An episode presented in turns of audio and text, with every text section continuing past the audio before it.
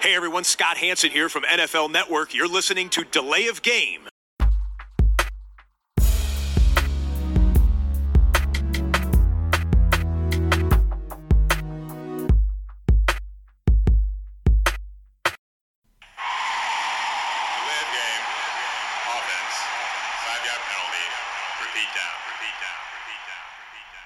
Hallo und herzlich willkommen. Hier ist Delayed of Game, der Football Podcast. Es ist Episode 252 am Dienstagabend und ich begrüße unseren Playoff Zaubermeister Christian. Das ist eine interessante Ankündigung, Tobi. Ja, hi, Ich, grüß vers dich. ich versuche mal was Neues zu machen, aber vielleicht sollte ich mir die vorher aufschreiben. Ähm, Playoff Football. ja, war cool. Ich fand das Wochenende richtig gut. Mir hat Spaß gemacht. Ich hatte am vorher so ein bisschen die Bedenken, ähm, dass es nicht so spannende Spiele werden, dass es irgendwie Blowouts werden, dass es alles schon geklärt ist zur Halbzeit. Aber es war nicht so. Die, auch die Underdogs, die haben sich gut geschlagen. Und von daher war es super spannend. Ähm, ja, ich glaube, dass man viele Spiele so nicht erwartet hätte, sowohl vom Verlauf, teilweise auch vom Ausgang. Ähm, der entscheidende äh, Gedanke, den ich so, oder einer der Hauptgedanken, den ich so hatte am Wochenende, war, ähm, naja, welche Quarterbacks eigentlich vielleicht da äh, stehen sollten. Also mit einem Brock Purdy in den Playoffs hatte keiner gerechnet, mit Skylar Thompson in den Playoffs hatte keiner gerechnet.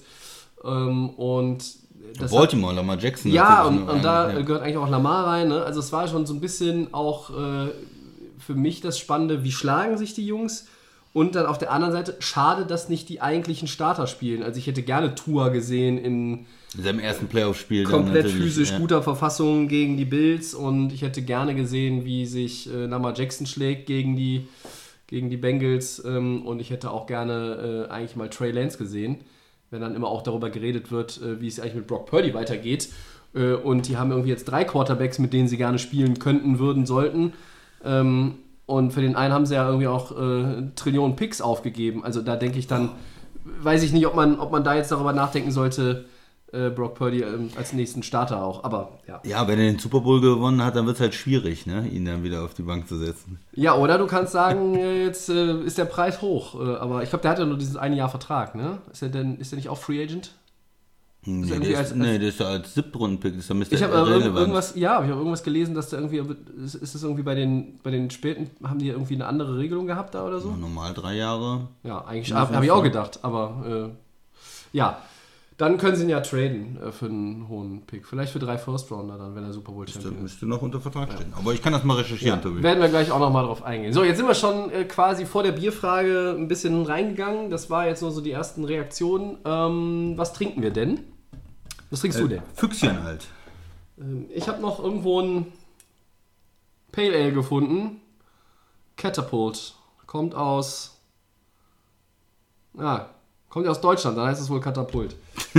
Äh, man, man weiß es nicht so genau. Blauer Tapir steht da irgendwie auch drauf. Ja, genau. Irgendwie, ja. Es katapultiert dich raus aus Stress und Alltag. Ja, das ist ja genau das Richtige für einen Podcast. Ja? Gucken wir mal nicht, dass es hier überschäumt. Erstmal rein ins Glas. Und äh, dann werden wir vom äh, Schuhmacher vom Samstag zurück auf andere Biere gehen. Du gehst aufs Füchschen. Prost. Ich gehe auf das Pale Ale. Ja, wir wollen einfach direkt loslegen. Wildcard Weekend, es war ja, ähm, waren ja sechs Spiele und ähm, dementsprechend viel gibt es zu besprechen, weil wir auch noch auf die vier Spiele vom nächsten Wochenende gucken wollen. Ich leg mal los. Christian, dank einer starken zweiten Hälfte ähm, setzen sich die 49ers am Ende mit 41-23 gegen die Seahawks durch. Äh, und wenn ihr das auch schon aus dem letzten Jahr vielleicht noch in Erinnerung habt, ähm, wir werden natürlich in diesem Segment über das Spiel reden und dann auch vor allen Dingen primär über den Unterlegenen, weil das siegreiche Team haben wir ja dann im nächsten Segment auch nochmal. Also, äh, was nimmst du aus dem Spiel mit, Christian, und was bleibt von der Saison der Seahawks bei dir hängen? Ja, das erste, was ich mir aufgeschrieben habe, ist Respekt. Respekt für die Seahawks. Wir haben auch wieder hier eine gute Leistung gebracht. Wie die ge- gesamte Saison ist eine positive Überraschung für alle Seattle-Fans, äh, nach dem Weggang von Russell Wilson so eine Saison zu spielen mit Geno Smith. Ähm, gute Draft-Picks gehabt. Äh, Respekt auch an den General Manager.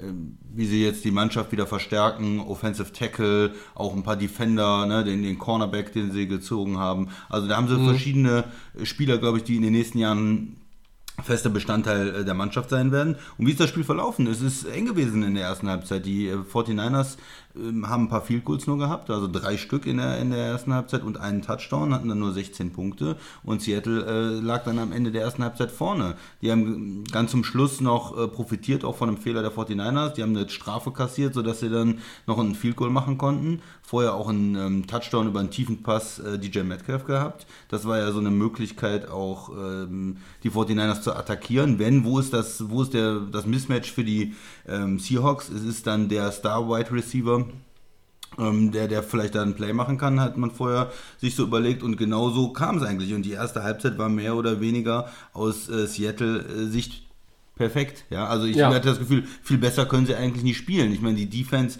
dass man gegen die 49ers ein paar Punkte zulässt, das jetzt, das war jetzt nicht äh, ähm, 36-0 oder sowas, ja, aber es war eine äh, gute Leistung in der ersten Halbzeit. Es war ähm, mehr, als man erwarten konnte und man geht mit einer Führung äh, aus dieser Halbzeit raus und da waren, glaube ich, alle Seattle-Fans happy.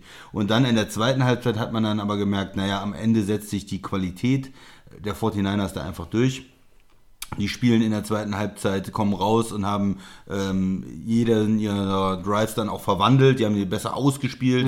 Ähm, Purdy sah ja in der ersten Halbzeit auch zum Teil nicht so gut aus. War schon so erstes Playoff-Spiel, ein paar Würfe nicht so gut. Und in der zweiten Halbzeit war, hat da mehr gepasst. Und die, vor allen Dingen auch McCaffrey sehr, sehr gut gespielt. Und dann drei Touchdowns und weggezogen. Und äh, bei Seattle kamen dann auch ein paar Fehler rein. Fumble von Geno Smith, Interception. Und ja, dann haben sie den Anschluss verloren und, und war dann am Ende doch eine deutliche ähm, Geschichte für die 49ers. Aber erst in der zweiten Halbzeit.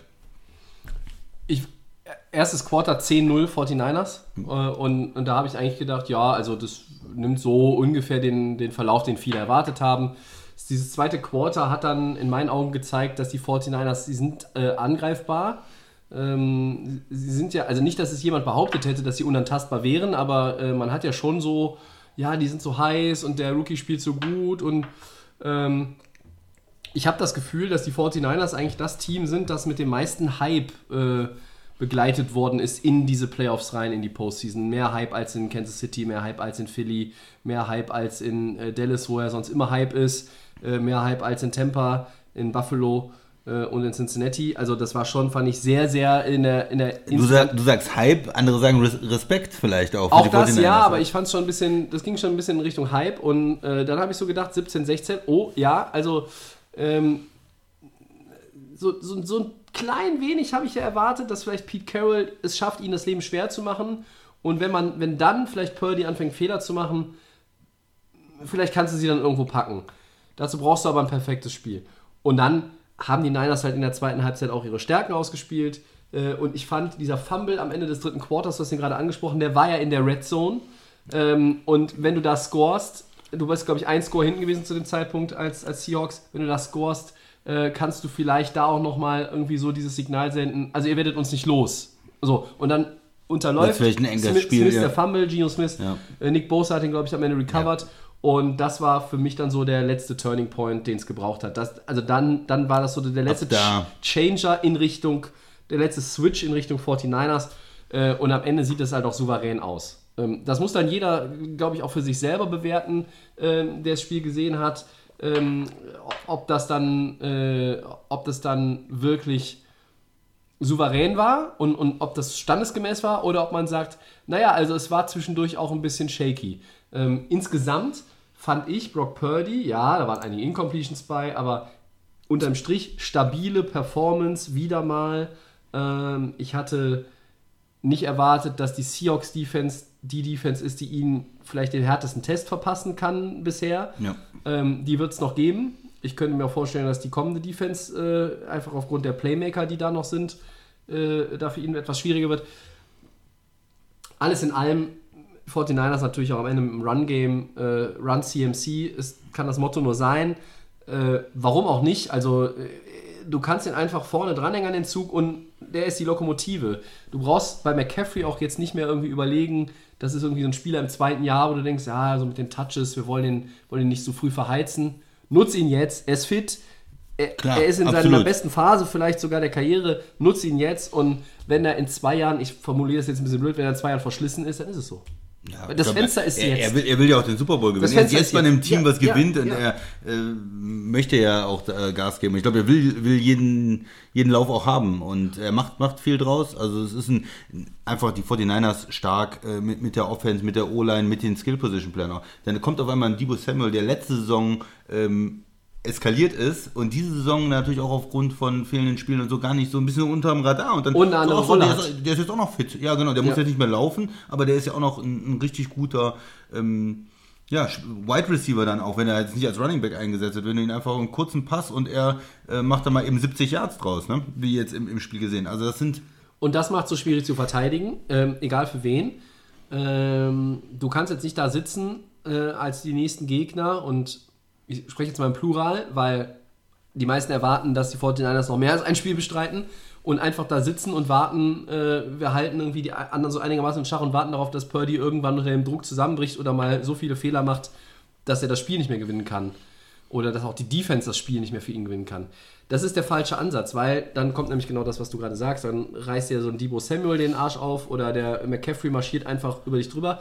Und es gibt momentan eigentlich in der NFL ja auch nur zwei Running Backs, die so einen Impact haben können in so einem wichtigen Spiel, dass du einfach mit denen auch das Spiel gewinnen kannst, wenn es drauf ankommt. Das eine ist Derrick Henry und das andere ist Christian McCaffrey. Äh, von Delvin Cook sehe ich das nicht. Von Saquon Barkley haben wir das vor seiner Verletzung ja, gezeigt, Aber jetzt ge- auch gezeigt gegen bekommen. Vikings stark gewesen, ja. Äh, aber das sind so die beiden, wo ich sage, hey, mit denen kannst du das machen. Äh, und momentan läuft ja auch alles für die 49ers. Sie haben Winning Streak, sie haben äh, Selbstvertrauen, Heimspiele, ähm, sie haben äh, sowieso diese Bomben-Defense äh, und sie haben halt auch einen ausgefuchsten Coach, der auch bis jetzt nichts falsch gemacht hat in dieser Saison. Ja, der Start war shaky, der war auch bei den Bengals shaky, die Chiefs sahen am Anfang auch nicht souverän aus, aber am Ende, die zweite Saisonhälfte von den Teams, die jetzt auch in der zweiten Playoff-Runde stehen, die war halt gut. Eigentlich von fast allen, muss man sagen. Auch Jacksonville. Die haben jetzt sechs Siege in Folge. Ähm, und das ist halt, wo ist der Ansatz, um die 49ers, können wir nachher nochmal äh, besprechen. Vielleicht noch ein Satz zu Seattle, bevor wir weitergehen. Ich finde auch über Erwartungen übertroffen. Ähm, man muss es anerkennen, muss Credits geben. Pete Carroll hat einen guten Job gemacht. Äh, ich finde es immer bemerkenswert, als ich glaube ja immer noch ältester Headcoach in der Liga, Ja, wie ist er. viel Energie er auch aufbringt. Er, er lebt es auch, er lebt dieses auch äh, äh, diese, diese, diese Energie nicht nur dem Team vor, sondern er lebt sie auch der Öffentlichkeit vor. Wenn man ihn an der Seitenlinie beobachtet, wie agil er ist, äh, wie viel er mit den Schiedsrichtern kommuniziert, diskutiert, ähm, wie viel auch so ein bisschen zwischenmenschlich Ja, gecoacht und wird. letzt, letztens nochmal, wo er ähm, Metcalf das mit, mit Ramsey hatte in dem Rams-Spiel, da, davor die Woche jetzt, ne, wo er dann auch mit ihm nochmal gesprochen hat, weil er sich da hat provozieren lassen und sagt, Mensch Junge, äh, lass dich da nicht irgendwo reinziehen und so. Also das, äh, er ist dann noch total drin. Ich finde auch, er macht Ja. an der Seitenlinie immer einen guten Eindruck Ja. als Coach. Also es wäre jemand, wo man das Gefühl hat, ja, der, der kann die Leute richtig packen und motivieren, trotz, trotz Alters, oder? Und, und genau das ist, glaube ich, ein Schlüssel gewesen zu der, zu der Saison, die natürlich mit Geno Smith kam, der äh, besser gespielt hat, als das jeder irgendwie, glaube ich, auf diesem Planeten vermutet hätte, dass er überhaupt nochmal äh, stabiler ähm, Starter in der, in der NFL wird. Äh, vor, vor zwei, drei Jahren eigentlich undenkbar.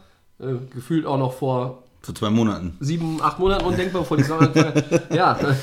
Und ja, natürlich, du bist in den Playoffs und dann, dann träumst du davon, auch als Fan, dass du vielleicht irgendwie eine Überraschung landen kannst.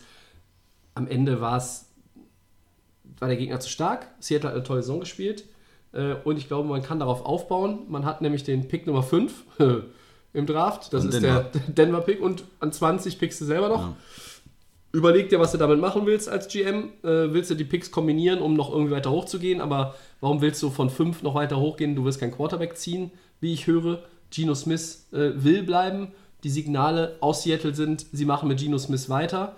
Äh, das muss man Ja, dann in der Offseason nochmal noch mal bewerten, wie das dann, ob das dann gut oder schlecht ist oder ob das die richtige Strategie ist. Äh, vielleicht sieht man das auch erst in der nächsten Saison. Ähm, aber ich finde, er hätte sich ja verdient, also durch seine Performance über die ganze Saison gesehen, hat er sich verdient, äh, ja, der Starter zu bleiben. Ja, ich, ich denke, du bist flexibel. Würdest du, würdest, du ihn, würdest du ihn ersetzen gegen einen Rookie? Jetzt aus dem Draft?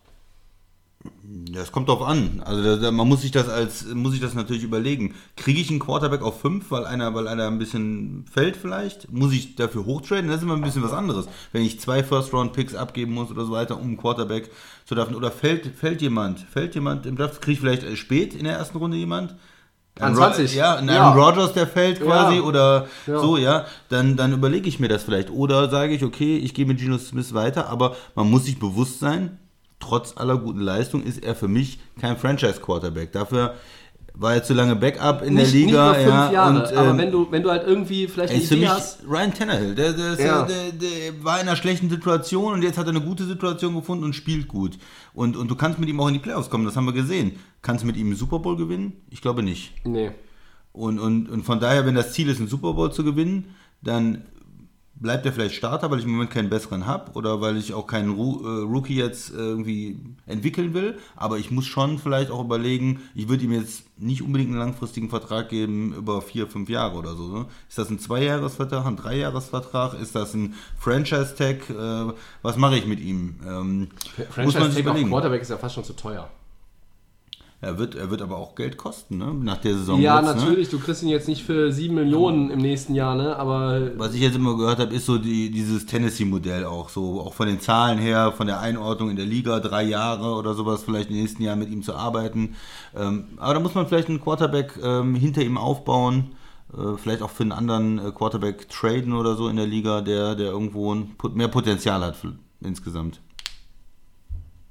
Aber das Ja, können wir mal, können wir mal das- diskutieren. Also ja. du bist äh, Gino als Starter und fertig Ja, und äh, auf lange, langfristiger auf lange Vertrag. Sicht wird das für, für Seattle nicht die Lösung sein können, aber ähm, ich habe den Eindruck gewonnen zuletzt, dass Seattle vielleicht einfach auch sagt, ähm, nicht aus Dankbarkeit oder so, das ist in der NFL leider fehl am Platze, funktioniert in der das Regel nicht, äh, sondern dass du sagst, okay, nee, also warum nicht, wir können noch im nächsten Jahr wieder mit ihm in die Playoffs kommen und vielleicht eine Runde weiter. Äh, die wissen selber, dass man mit ihm kein Super Bowl gewinnt und dann einfach gucken, was sich ergibt, wenn du, wenn du jetzt wenn du jetzt siehst, irgendwie auch äh, Combine Pro Days, die, äh, die kommen ja alle noch.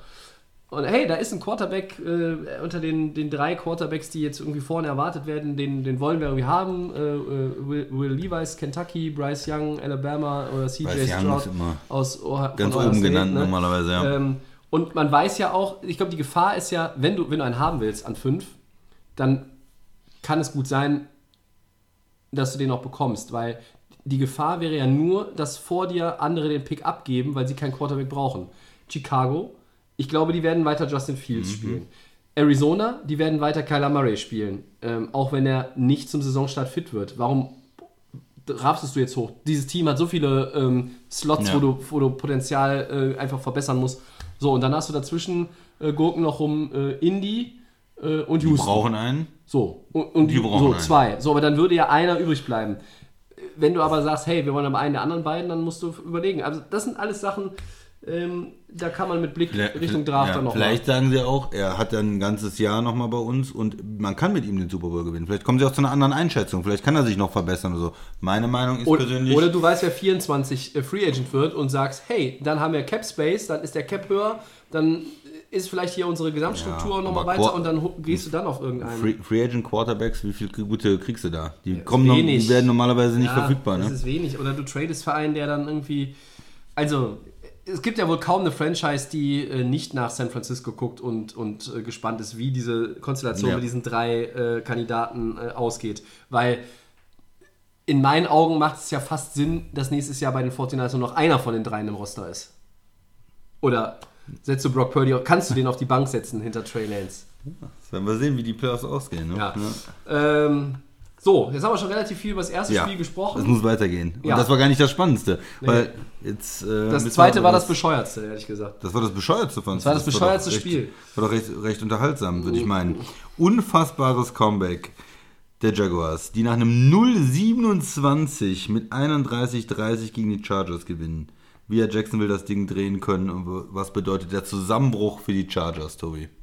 Da darfst du doch mal anfangen. Ja, am Anfang des Spiels habe ich gedacht, ähm, alles schön und gut, aber die Chargers machen zu wenig aus den äh, Turnover der Jaguars. Sie haben hier und da, dann haben sie einmal noch gepantet, dann haben sie auch viel Kurs gemacht. Wie viel Turnover waren das? Fünf. Aha. Fünf, ja.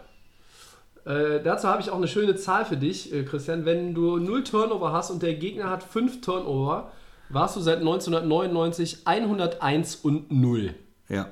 Und die sind jetzt die Das 1 erste in Team. 101 und 1. Ja. Äh, herzlichen Glückwunsch, liebe Chargers. Ihr schafft es immer wieder, äh, mich aufs Neue nicht zu begeistern. Obwohl ich ja auch ein großes Herz für euch habe. Ähm, wie haben sie es geschafft, die Jaguars? Es war ein crazy Spiel. Äh, Lawrence sah aus wie ein, äh, wie ein, wie ein Schuljunge irgendwie im ersten Quarter. Ja. Er hat drei Picks im ersten Quarter geschmissen. Und da habe ich gesagt, ach ja, da ist wieder der Matschkopf, von dem ich die ganze Saison rede, dem, wo ich sage, Dem du nicht vertraust. dem ja. vertraue ich nicht, der, der wird es nicht reißen. Er hat irgendwie 4 von 16 Pässen oder was das war angebracht für 32 Yards, hatte drei Picks. Aber die Chargers habe ich da schon irgendwie so am Anfang gespürt. Es ist, ja, da sind auch Touchdowns rausgekommen, aber wenn du fünf Turnover hast und teilweise auch einfach gute Field äh, Position auch hattest, wenn du fünf, wenn, ich behaupte, das ist jetzt ganz billig, aber ich behaupte, wenn du aus den fünf Turnovern fünf Touchdowns machst, ist das ein Vorsprung, von dem sich der Gegner nicht erholt. Und 27-0 zur Pause hätte es ja sein können, wenn sie das in die Pause gebracht hätten. Gerettet hätten sie Aber sozusagen, dieser. Score der Jaguars vor der Pause und dann der erste Score der Jaguars nach der Pause. Und plötzlich steht 27-14, es ist massig Zeit auf der Uhr, es ist ein Two-Possession-Game. Und dann hast du, hast du schon gemerkt, die Chargers, die wurden immer kleiner. Da gingen die, die Fragezeichen standen denen überall im Gesicht und ähm, du, die Chargers haben es halt auch, Jacksonville hat nie aufgegeben, das muss auch Trevor Lawrence anrechnen, der hat das alles abgeschüttelt, das war dem egal, der ist weiterhin volles Brett reingegangen mit dem, was er machen musste, der, die sind nicht von dem Gameplan abgewichen, Doug Peterson hat ihn auch nicht rausgezogen und gesagt, wir nehmen jetzt irgendwie ein Backup oder so, nein, volles Rohr weiter. Aber die Chargers waren auch extrem passiv in der zweiten Halbzeit. Die haben einen scheiß Field Goal hingekriegt, mehr nicht mehr. Und offensiv passiv, defensiv passiv, das ist mir dann einfach für die Klasse, die die auf dem Papier ja mitbringen, ist mir das zu wenig.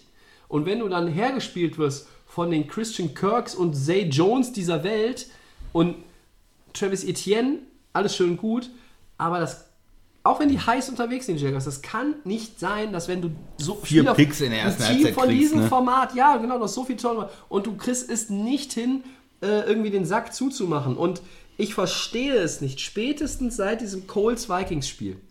Das haben doch alle mitgekriegt in der Liga. Da musst du doch auch als, da musst du nicht mal von den Coaches irgendwie angespitzt werden. Das musst du als Spieler doch einfach im Kopf haben und sagen, die haben 33 Punkte verblasen. Wir sind 27 vorne. Das ist ein Playoff-Spiel. Wenn hier weiter. irgendwas passiert, ist unsere Saison morgen vorbei. Das ist doch, das kann doch nicht sein, dass du dann nicht in der Lage bist, das vom, vom Mindset irgendwie über die Bühne zu bekommen. Es lag auch dann an den Coaches. Brandon Staley fand ich ganz schlechtes Coaching. Ähm, Heute Offensive Coordinator und Quarterback äh, Coach äh, ja, ge sind die gefeuert. ersten, die gehen müssen. Jetzt bei den Chargers und, und er bleibt ja wahrscheinlich dann. Also so ein bisschen äh, dann die Möglichkeit, ich schmeiß den OC raus und um, Ja. damit ich noch meine Haut rette. Für mich, äh, ja, nach so einer Niederlage auch, was sie jetzt auch aus, draus gemacht haben. Du, du hast Justin Herbert, du hast einen Top-Quarterback. Da sind sich ja alle irgendwie einig. Und, und irgendwie läuft die Offense dann nicht, nicht rund genug. Die haben halt gescored in der ersten Halbzeit, weil sie ja auch immer ganz einfache Situationen hatten. Die hatten ja, ne, es wurde ihnen ja mehr oder weniger alles auf dem äh. Präsentierteller Ja, genau. äh, serviert da, ne? Also äh, mit den Turnovern und du hattest gute Field Position und es war kein Druck da. So, in der zweiten Halbzeit, dann möchte ich aber auch sehen, dass da ähm, noch ein paar Ideen sind äh, in, in der Genau. Um, um zu scoren, gerade wenn der Gegner rankommt, um, ne? Aber es ist, es, es war nicht da und natürlich auch Kritik an Herbert. Er ist natürlich, wir loben immer die Quarterbacks, du hast jetzt auch gerade gesagt, ähm, ja. Lawrence hat, hat immer bis weiter gespielt und so weiter. Ja, was ist mit, mit einem jungen, guten Quarterback? Muss der da nicht auch vielleicht das eine oder andere Play machen? Mehr noch, ähm, vielleicht auch mal selber laufen oder so, um ähm, ja, da äh, diesen, diesen Scoring-Drive äh, irgendwo hinzulegen in der zweiten Halbzeit und das Spiel, den Abstand wieder zu vergrößern und das Spiel damit zu entscheiden. Ja. Äh, Das, das kann man ihm vorwerfen. Aber bei den Chargers, es ist ja auch irgendwo seit Jahren, hat man das Gefühl. Ne? Es ist ja auch nicht so eine Einzelsache. Es ist ja äh, so ein bisschen Ja. bei den Chargers der Wurm drin. Schon Drei, früher gewesen. früher schon, ja. Bei, bei Rivers viel Ja. Talent, viel Talent, Ja. nie was gewonnen, so ungefähr. Und andere Franchises, so New England ist so das Gegenteil. Die, die würden auch noch mit einem von der Straße äh, ein Playoff-Spiel gewinnen. So, ja. Und bei den Chargers man in unglücklichen Situationen und verletzt und so weiter. Mich, bei mir ist das so ein bisschen gekippt vor dem Spiel. Ich habe ja hier gesagt auch ähm, Chargers, wir Ja. haben das beide gesagt. Und äh, dann habe ich nochmal äh, gehört, ja, Williams war dann äh, draußen der Receiver, weil er halt in einem Spiel, wo es um nichts geht und sie irgendwie einen Rhythmus behalten wollten, den aber verloren haben, weil sie das Spiel ja auch so schlecht gespielt haben und du hast einen Receiver verletzt, der total wichtig ist, weil die beiden Receiver, Williams und Allen, einfach auch für Herbert unheimlich wichtig sind, Ja. dass die Offense gut läuft. Und dann hört man auch noch, dass Bosa angeschlagen ist in dem, in dem Spiel. Ja, und da war es bei mir so, hm, das, äh, keine, keine guten Vorzeichen für das, Das Spiel. ist halt ne? alles, alles komplett in die Hose. Alles, was sie sich überlegt hatten, mit dem, wie sie das Denver-Spiel in Woche 18 angefangen haben, wie sie das angepackt haben, das ist alles nach hinten losgegangen. Und dann spielst du aber ja eigentlich eine gute erste Halbzeit. Ja, du kannst bemängeln, dass du nur Field Goals machst hier und da und, und nicht alle Turnover eiskalt mit Touchdowns be beantwortet hast. Aber trotzdem bist du 27-0 vorne in dem Spiel. Und auch der Touchdown vor der Pause. Du, du hast die Kontrolle. Und ich habe immer gedacht, solange sie keine Turnover haben, werden sie doch nochmal irgendwann auch scoren und dann einfach auch dieses Ding zumachen. Aber das war. Das war irgendwie Angsthasen-Football auch, je länger das Spiel dauerte. Und Und umgekehrt, ähm, auch ein Lob, Doug Peterson, der Coach der Jaguars, da war ja die Situation dann äh, Vierter und Eins, war es, glaube ich, wo er gesagt hat, okay, wir, wir Ja, machen ja, das. richtig, ja. So, und dann ein gut, äh, intelligentes Play, äh, die Tight Ends ähm, ja, verhindern quasi, dass die Defense nach außen gehen kann. Äh, alle sind innen, weil sie denken, es ist irgendwie ein Lauf innen, Short Yardage, irgendwas mit dem Quarterback. Nein, es ist der Lauf ganz weit nach außen und Etienne ist dann eins gegen eins mit dem Corner und, und holt locker da die Yards und äh, dann war es auch ein einfaches Field Goal. Das ist das, was der Coach macht, äh, was er machen sollte. Er soll die Spieler Das in hat ja in Situation, in, in ausgezeichnet. Situationen bringen, äh, da, wo, sie, wo sie Erfolg haben können, in gute Situationen bringen. Und das hat er in dem Spiel unheimlich gut geschafft. Ja. Und dann kommt natürlich auch das Publikum, ist natürlich zu Hause und du, äh, die, ja, die merken, oh, wie du gesagt hast, hm, 7, hm, 14, jetzt ist nur noch Two Possession, oh, wir kommen ran. Und dann kippt das ganze Momentum natürlich dann auch äh, in dem Spiel in der zweiten Halbzeit. Auf jeden Fall. Wahnsinn. Ja, noch zu den Chargers vielleicht ein Satz. Ähm, du hast es eben gesagt, der ähm, Joe Lombardi, der OC, ist jetzt auch auf jeden Fall schon entlassen. Ähm, man sollte eigentlich auch nochmal über Brandon Staley diskutieren. Mm, Und man müsste auch mal über den GM, ähm, Tom Telesco heißt er, diskutieren. Zehn Jahre ist er jetzt bei den Chargers. Sie haben nicht einmal die Division gewonnen und sie waren auch nur dreimal in den Playoffs. Und du hast jetzt Justin Herbert drei Jahre gesehen und du willst den fett bezahlen. Ähm, wie bewertet man den? Also der, der ist Completions und, und Touchdowns und also der hat nur gute Werte, aber halt nicht, wenn es darum geht, Siege und Niederlagen, wenn du das einsortierst. Die sind in drei Jahren mit Justin Herbert 25 und 25 und waren einmal in den Playoffs und haben das episch verloren. Drittgrößte Comeback der Playoff-Historie äh, und da am falschen Ende gestanden. Und du musst, du musst dringend irgendwie was, was verändern. Du brauchst jemanden, der mit dem Justin Herbert einfach, wo noch das Beste aus Justin Herbert rausgeholt wird. Das war mit dem OC nicht der Fall. Du brauchst auch nochmal einen Receiver. Die Tage von Keenan Allen neigen sich auch irgendwann jetzt dem Ende entgegen. Und äh, klar, das sind der Andre Carter und Josh Palmer gewesen. Das sind junge Receiver oder, oder sagen wir mal eher unerfahrene Re- Receiver, No-Names, die äh, auch immer wieder gute Spiele gemacht haben, wichtige Catches geholt haben. Ähm, jetzt hast du auch Gerald Everett mal mit einem guten Spiel, dem, dem Tight End. Habe ich während der Fantasy Season äh, 16 Wochen drauf gewartet und keins bekommen. Ähm, aber du musst da noch was tun und du musst vor allen Dingen auch irgendwie deine Run-Defense polstern. Ja. Mit, du brauchst irgendwie so einen Run-Stopper.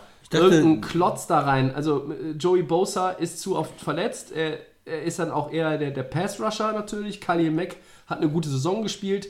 JC Jackson, der Corner, hoch bezahlt aus New England geholt, war verletzt ab Woche 5 oder ab Woche 6 für die ganze Saison. Hat natürlich wehgetan. Aber du brauchst, die Chargers haben eine scheiß Run-Defense auch. Und da musst du irgendwie jetzt auch ansetzen. Liegt aber auch an der Philosophie des Coaches. Ne? Ähm, Also die Philosophie der Chargers in der Defense ist ja, den, den Pass zu verteidigen, viel mit äh, Defensive Backs zu spielen, ähm, also mit leichten Leuten, mit Leuten, die eher schnell sind als, Ja. als physisch stark und äh, auch auch von der ganzen Philosophie, die er hat, mit, mit, zwei, äh, mit zwei Safeties tief zu spielen und so. Er ist ja äh, nach dem Motto, lauf ruhig mal, äh, erstes, zweites Down und dann gucken wir mal. Und äh, mh, das funktioniert vielleicht äh, gut, wenn man sehr dominante Spieler in der Line hat. Äh, dann funktioniert das gut. Aber Ja, im, bei den Chargers nicht, ja. Du, du sagst, ich dachte, sie hätten das eigentlich das Problem auch verstanden und hätten das äh, adressiert, die Defense vor der Saison, aber ja, Aber trotzdem im, nicht im, im, im, nicht genug. Endeffekt, im ja. Endeffekt falsch. Also Mac gut, äh, JC Jackson äh, hatte eher Startschwierigkeiten auch bei ihnen, bevor er dann verletzt war. Äh, das Talent ist da, auch mit einem Derwin James, den du ja auch den fetten Vertrag gegeben hast und so weiter. Aber ich finde, du musst die Defense nochmal an ein, zwei Stellen anders gestalten. Das gleiche auch für die Offense. Du musst dieses Roster auch jetzt nochmal irgendwie überdenken in der Offseason. Ob du, ob du einfach auch Also ich glaube, ich hätte ihn entlassen als General Manager. Ich, ich sag's Ja, dir ganz ehrlich, Tobi. auch Ich als, hätte ihn, als ich hätte Owner ihn, hätte ich auch den General Manager jetzt entlassen. Oder als Owner hätte ich beide rausgeschmissen. Ich hätte- ja, ich hätte jetzt auch irgendwie einen eine Cut gemacht. Das ist so eine Niederlage. Wie, wie willst du davon zurückkommen? Und ich hatte auch so ein bisschen das Gefühl, am Ende ähm, ist da, stimmt da was nicht zwischen Spieler und Trainer? Ich kann sich äh, an die Szene erinnern, äh, ähm, Mac, ähm, ähm, der Bosa schmeißt seinen Helm auf den Boden Ja. und, und der Coach hebt ihn auf und er schmeißt ihn wieder auf den Boden oder so. Und dann denkst du dir auch, was ist da, was ist da los bei den Spielen? Ist es auch ein Disziplinproblem? Auch so ein bisschen vielleicht, ich weiß es nicht. Aber es ist, Sie, die Chargers hatten Anthony Lynn ne, äh, im ersten Jahr von Justin Herbert. Das ist ein super Coach, aber also menschlich, aber ähm, Playcalling lief ja ständig in die falsche Richtung und deshalb haben sie auch deswegen ja viele Spiele verloren einfach. Und jetzt hast du Brandon Staley, der bei den Rams Erfolg hatte, Ja. ähm, der von der defensiven Seite kam, der Rams. Aber er hatte natürlich auch ein äh, Talent da in der Defense, ne? Äh, Ich meine, Ja. das hat er bei den Chargers auch, aber Ja. vielleicht. Ähm, Ja, und, und er hatte, er hatte natürlich auch irgendwie.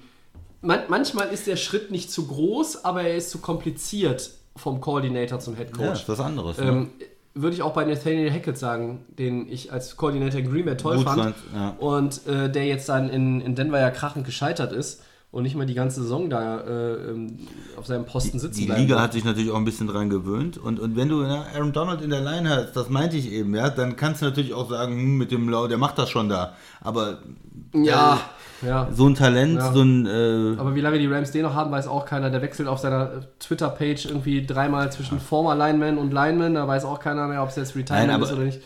Der hat ja Und- wirklich ja. auf einem absoluten Top-Niveau gespielt. Das war der beste Defender der Liga. Und wenn du den in der Line hast, dann ist es natürlich was anderes, als wenn du da einen verletzten Bosa hast. Das ist richtig.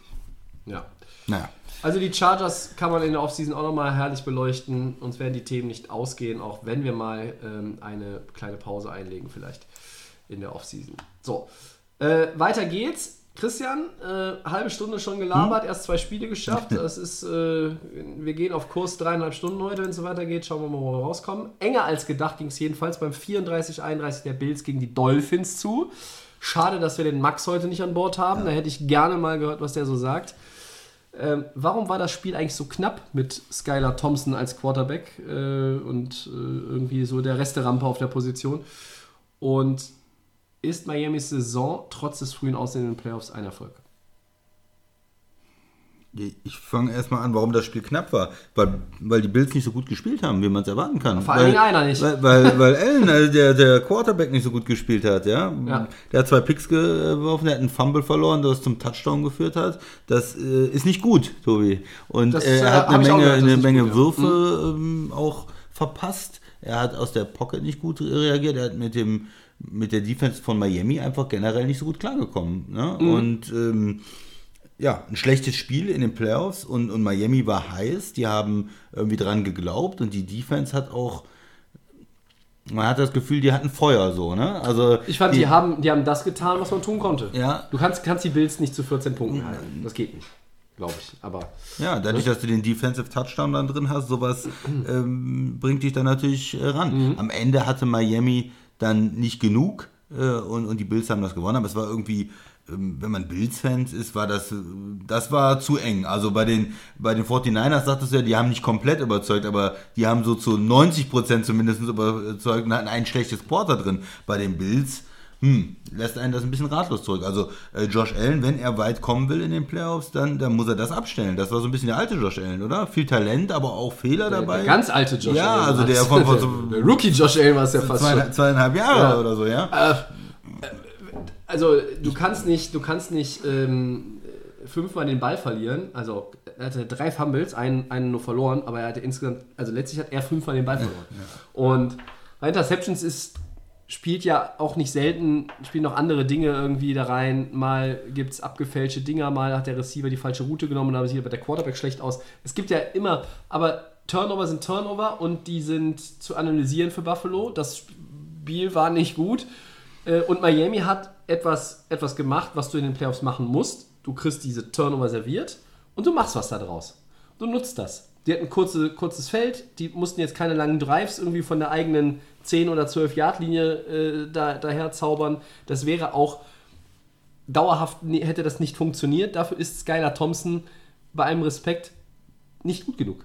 Ja, und, und auch das Team ist ja nicht so daran gewöhnt, mit ihm zu spielen, wenn es dann wirklich drauf ankommt. Training, ja, ja im, im, Practice ist das immer was anderes. Ähm, äh, aber bevor Allen Iverson gleich anruft, warum wir über Practice reden, äh, zurück zum Spiel. Ich fand es auch da so, so ein bisschen, also anders als bei dem ähm, Seahawks-Spiel, wo ich ja dachte, oh, äh, jetzt ist das plötzlich eng, habe ich da gedacht, oh, jetzt ist aber ähm, äh, Buffalo eigentlich wieder weg. Ne? Also die waren irgendwie erst dick vorne, dann kam, war Miami im Game, dann waren die wieder 10 vor und plötzlich äh, ging dieses Schwimmen wieder los. Und ich kritisiere die Bills jetzt schon die ganze Saison dafür, dass sie nicht in der Lage sind, in der zweiten Halbzeit die Spiele konsequent zu Ende zu spielen. Und das war jetzt vielleicht nicht ganz so krass wie in anderen Spielen, wo sie halt nur drei Punkte gemacht haben und dann noch am Struggeln waren oder vielleicht das Ding sogar verkackt haben. Aber das war nicht gut. Und wenn du so spielst, gewinnst du nicht den Super Bowl. Wenn du so spielst, kommst du nicht in den Super Bowl. Und wenn du so spielst, dann kommst du nicht mehr über die Divisional Round hinaus, weil Cincinnati einfach ein fucking gutes Team ist, was da jetzt kommt.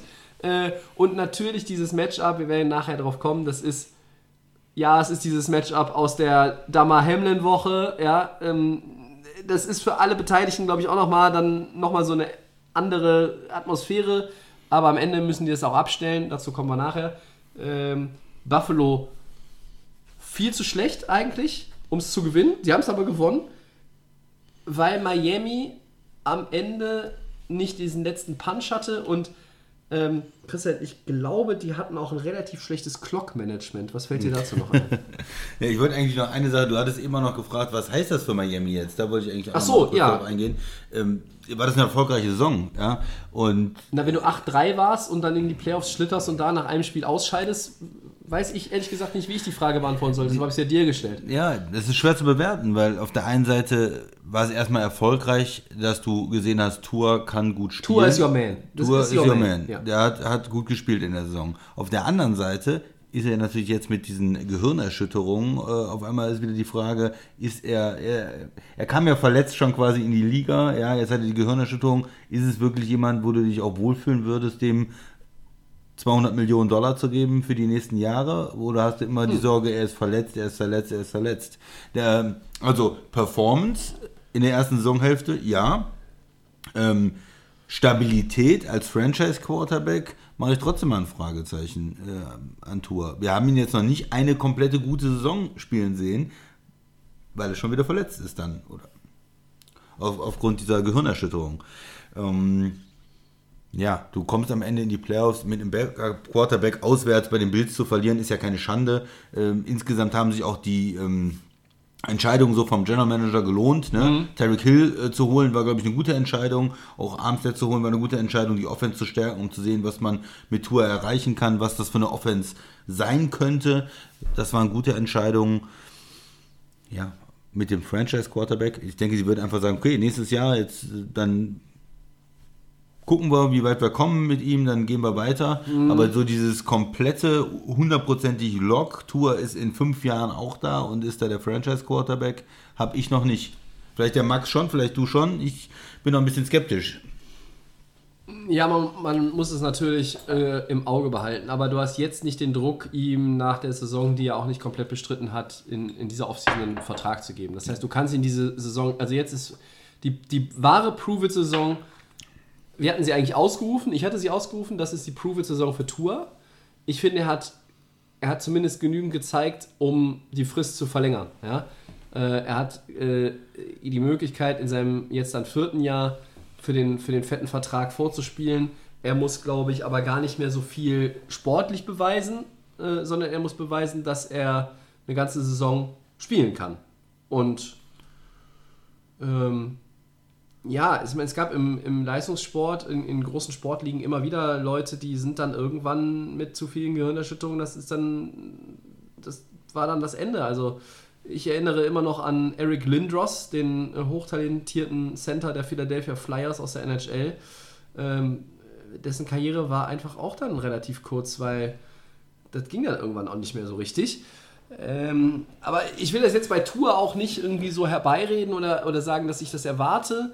Ich finde es auch schwierig, da gebe ich dir recht. Man muss abwarten, wie er sich, ähm, ja, äh, diese Stabilität eine ganze Saison mal durchspielen. Da kann man ihn bewerten, kann man auch finanziell ihn bewerten. Äh, wenn er fit bleiben kann, ähm, dann glaube ich, gibt es keine Diskussion in Miami. Ja? Ähm, insgesamt sieht das Roster auch ganz gut aus. Hill und Waddle haben, äh, ist ein super Duo gewesen. Äh, du hast mh, auch zum Beispiel diese Ergänzung mit Mostert im Backfield hat sich auch ausgezahlt. Ja, da hast du jetzt Vicky, nicht ne, ja. 1000, äh, äh, also nicht, nicht irgendwie Millionen von Dollar ausgegeben. In der Defense hast du auch deine, deine Playmaker, du hast auch junge Leute, die sich nochmal weiterentwickeln können, die du zuletzt auch selber gedraftet hast. Ne? Ich glaube, dass Miamis Saison eher ein Erfolg war, als dass sie ein Misserfolg war.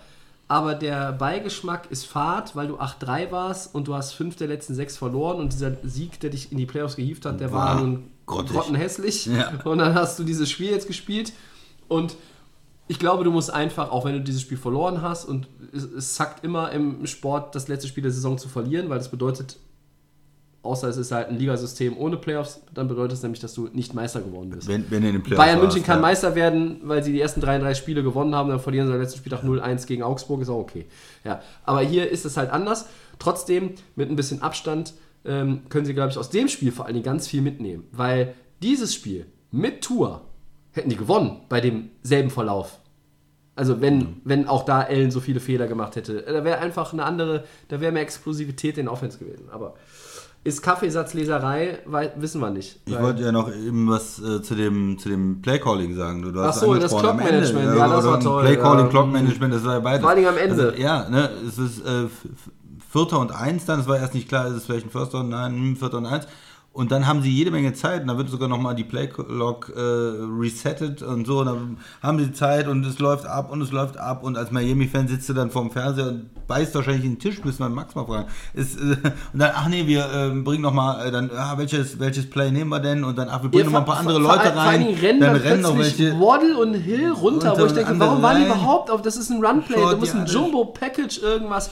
Und dann Als ist, wenn die sind nur noch aber- 10 Sekunden und dann äh, besprechen die sich doch im Huddle und dann denkst du, das kann doch gar nicht funktionieren. Und Zumal sie vorher schon drei oder viermal richtig knapp dran waren und meistens sogar noch mit davon gekommen sind. Mit der, die haben die Delay of Game nicht kassiert, weil die Schiedsrichter einfach so gesagt haben, okay, das war jetzt so Bang Bang mit der Playclock, lassen wir jetzt Ja. laufen. Äh, aber da war es natürlich so offensichtlich.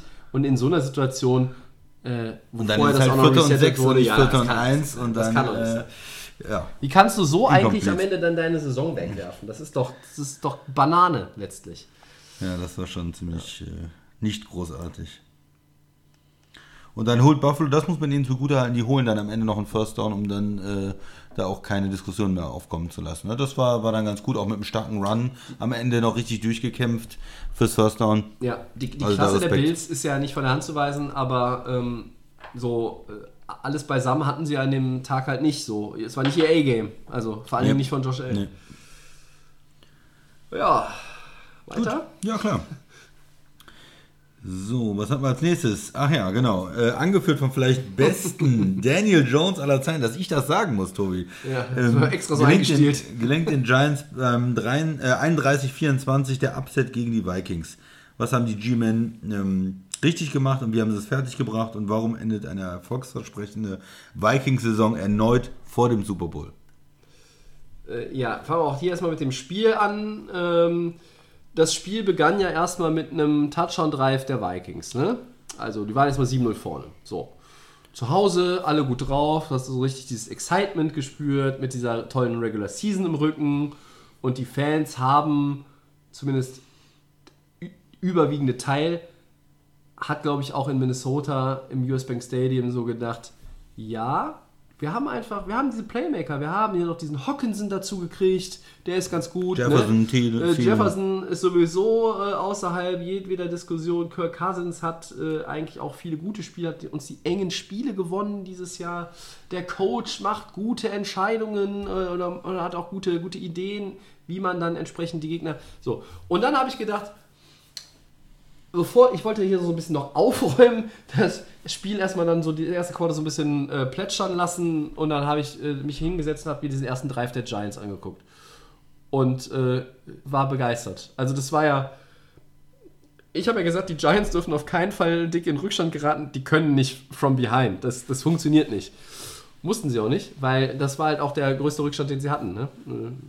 Ich glaube, war sogar, der, war sogar, was der einzige, ich weiß es nicht mehr. 7-0, Ja. und dann haben sie diesen Touchdown-Drive gehabt und diese ganze, ganze Performance der Giants, Daniel Jones, keinen Fehler gehabt, das einfach auch von Brian Dayball, das war perfekt, fand ich, abgestimmt auf eine zugegebenermaßen Katastrophen-Run-Defense der Vikings, aber du hast halt A, Saquon Barkley, physisch in Form, äh, generell spielerisch Speed, in Form, er Power, beides. ja. Und dann hast du Daniel Jones, der keinen Fehler macht im Passing Game. Mit den Receivern, die vor der Saison ja keiner auf dem Zettel hatte. Einen hochbezahlten Kenny Golladay bringst du hier nur für drei Plays mal irgendwie rein. sitzt auf der Bank Prinzip. Tony hast Ja. du verscherbelt. Ja. ja, dann spielst du hier mit Hodgins, mit, mit Richie James und alles Leute aus der, aus der dritten Reihe gefühlt, ja. Ja. Ähm, äh, die bei, ich überspitze es jetzt, die bei äh, äh, richtig guten Teams wahrscheinlich nicht mehr im Practice Squad oder nur da im Practice Squad. Und Ja, er war ja bei den Bills im ja, Practice genau. Squad. Und dann hast du, hast du da äh, diesen ersten Drive und es geht dann so weiter. Und ich habe immer gedacht, irgendwann muss mal so ein richtiger Knick kommen bei den Giants, wo die ein, anderthalb Quarter mal richtig Trouble haben. Hatten sie nicht. Die haben das einfach konsequent weitergespielt. Und Daniel Jones ja auch noch unterschätzt man. Der sieht ja aus wie ein Versicherungsvertreter, der gerade irgendwie äh, äh, sein, sein, sein Bachelor irgendwie gemacht Ist hat. athletisch und schnell, Ja, ne? aber der ist A groß, der ist athletisch, der ist schnell für seine Größe und dementsprechend schwer ist er dann auch zu tackeln. Weil das sieht irgendwie alles so ein bisschen. Ungelenk aus vielleicht? Ja, auch mit den hochgezogenen, erinnert mich ein bisschen an Patrick Femerling, früher beim Basketball mit den hochgezogenen Stutzen und haben immer so. Der kann doch nicht so schnell sein. Warum, warum kommt denn der Kendricks da nicht mit? Das ist doch ein schneller Linebacker. Ja, aber also das war. Äh, und du hast vor allen Dingen auch immer ja die, die Vikings-Defense, die ja eh gegen den Run schlecht ist, haben, wir jetzt schon dreimal gesagt in den letzten zwei Minuten. Da musst du gucken. Barclay, oh, ja, äh, Jones, oh. Und dann irgendwann äh, ist Barclay als Receiver aufgestellt. Daniel Jones, was kommt jetzt? Ist äh, Daniel Jones. Und dann steht da noch Matt Breeder im Backfield rum, der ja auch in der NFL schon mal bewiesen hat, dass er das ein oder andere First Down äh, erlaufen kann. Und das war perfekte Mischung. Ähm, kaum Drops der Receiver. Äh, ich glaube nur ein, wo sich der, ich glaube Richie James richtig geärgert hat am Ende, aber das war dann nicht mehr der Turnaround, weil die Vikings das halt nicht mehr, nicht mehr umbiegen konnten. Ich, ich war begeistert von den Giants und ich fand aber auch, dass Kirk Cousins ein gutes Spiel gemacht hat. Also Hat er auch, ne? hat er auch. Äh, er ist nicht der Grund gewesen, ne? Das war die Vikings Defense. Ja. Ich habe mir ja aufgeschrieben, Offense äh, gegen Offense eigentlich. Also äh, es waren nicht so viele Punkte, 31 äh, zu 24, aber die, die Drives waren alle lange Ja. und, und die waren alle eigentlich erfolgreich. Also New York, was haben die gemacht? Touchdown, Touchdown, Field Goal, Ende der ersten Halbzeit. Zweite Halbzeit, Touchdown, ein Punt dazwischen wieder Touchdown, am Ende nochmal ein Punt und das Spiel war vorbei. Das heißt, du hast äh, zwei Punts gehabt äh, von New York im ganzen Spiel und die meisten Drives auch mit Touchdowns abgeschlossen. Das heißt, die waren effizient in der Offense, sie haben lange Drives gehabt und sie äh, kein Three and Out und haben die ähm, Vikings da vor, vor enorme Probleme gestellt Ja. in der Defense. Und äh, Minnesota hat auch gut gespielt in der Offense. Cousins hat auch gut gespielt, aber konnten nicht ganz so leicht den Ball bewegen gegen die Giants Defense. Die Defense, gerade die Front war stark. Thibodeau, der alte Poser. Ja. Er hat sich da, schlecht. also diese Nummer, mit, wo Nick Foles verletzt war, äh, da muss ich auch sagen, äh, war nicht grenzwertig, war deutlich drüber.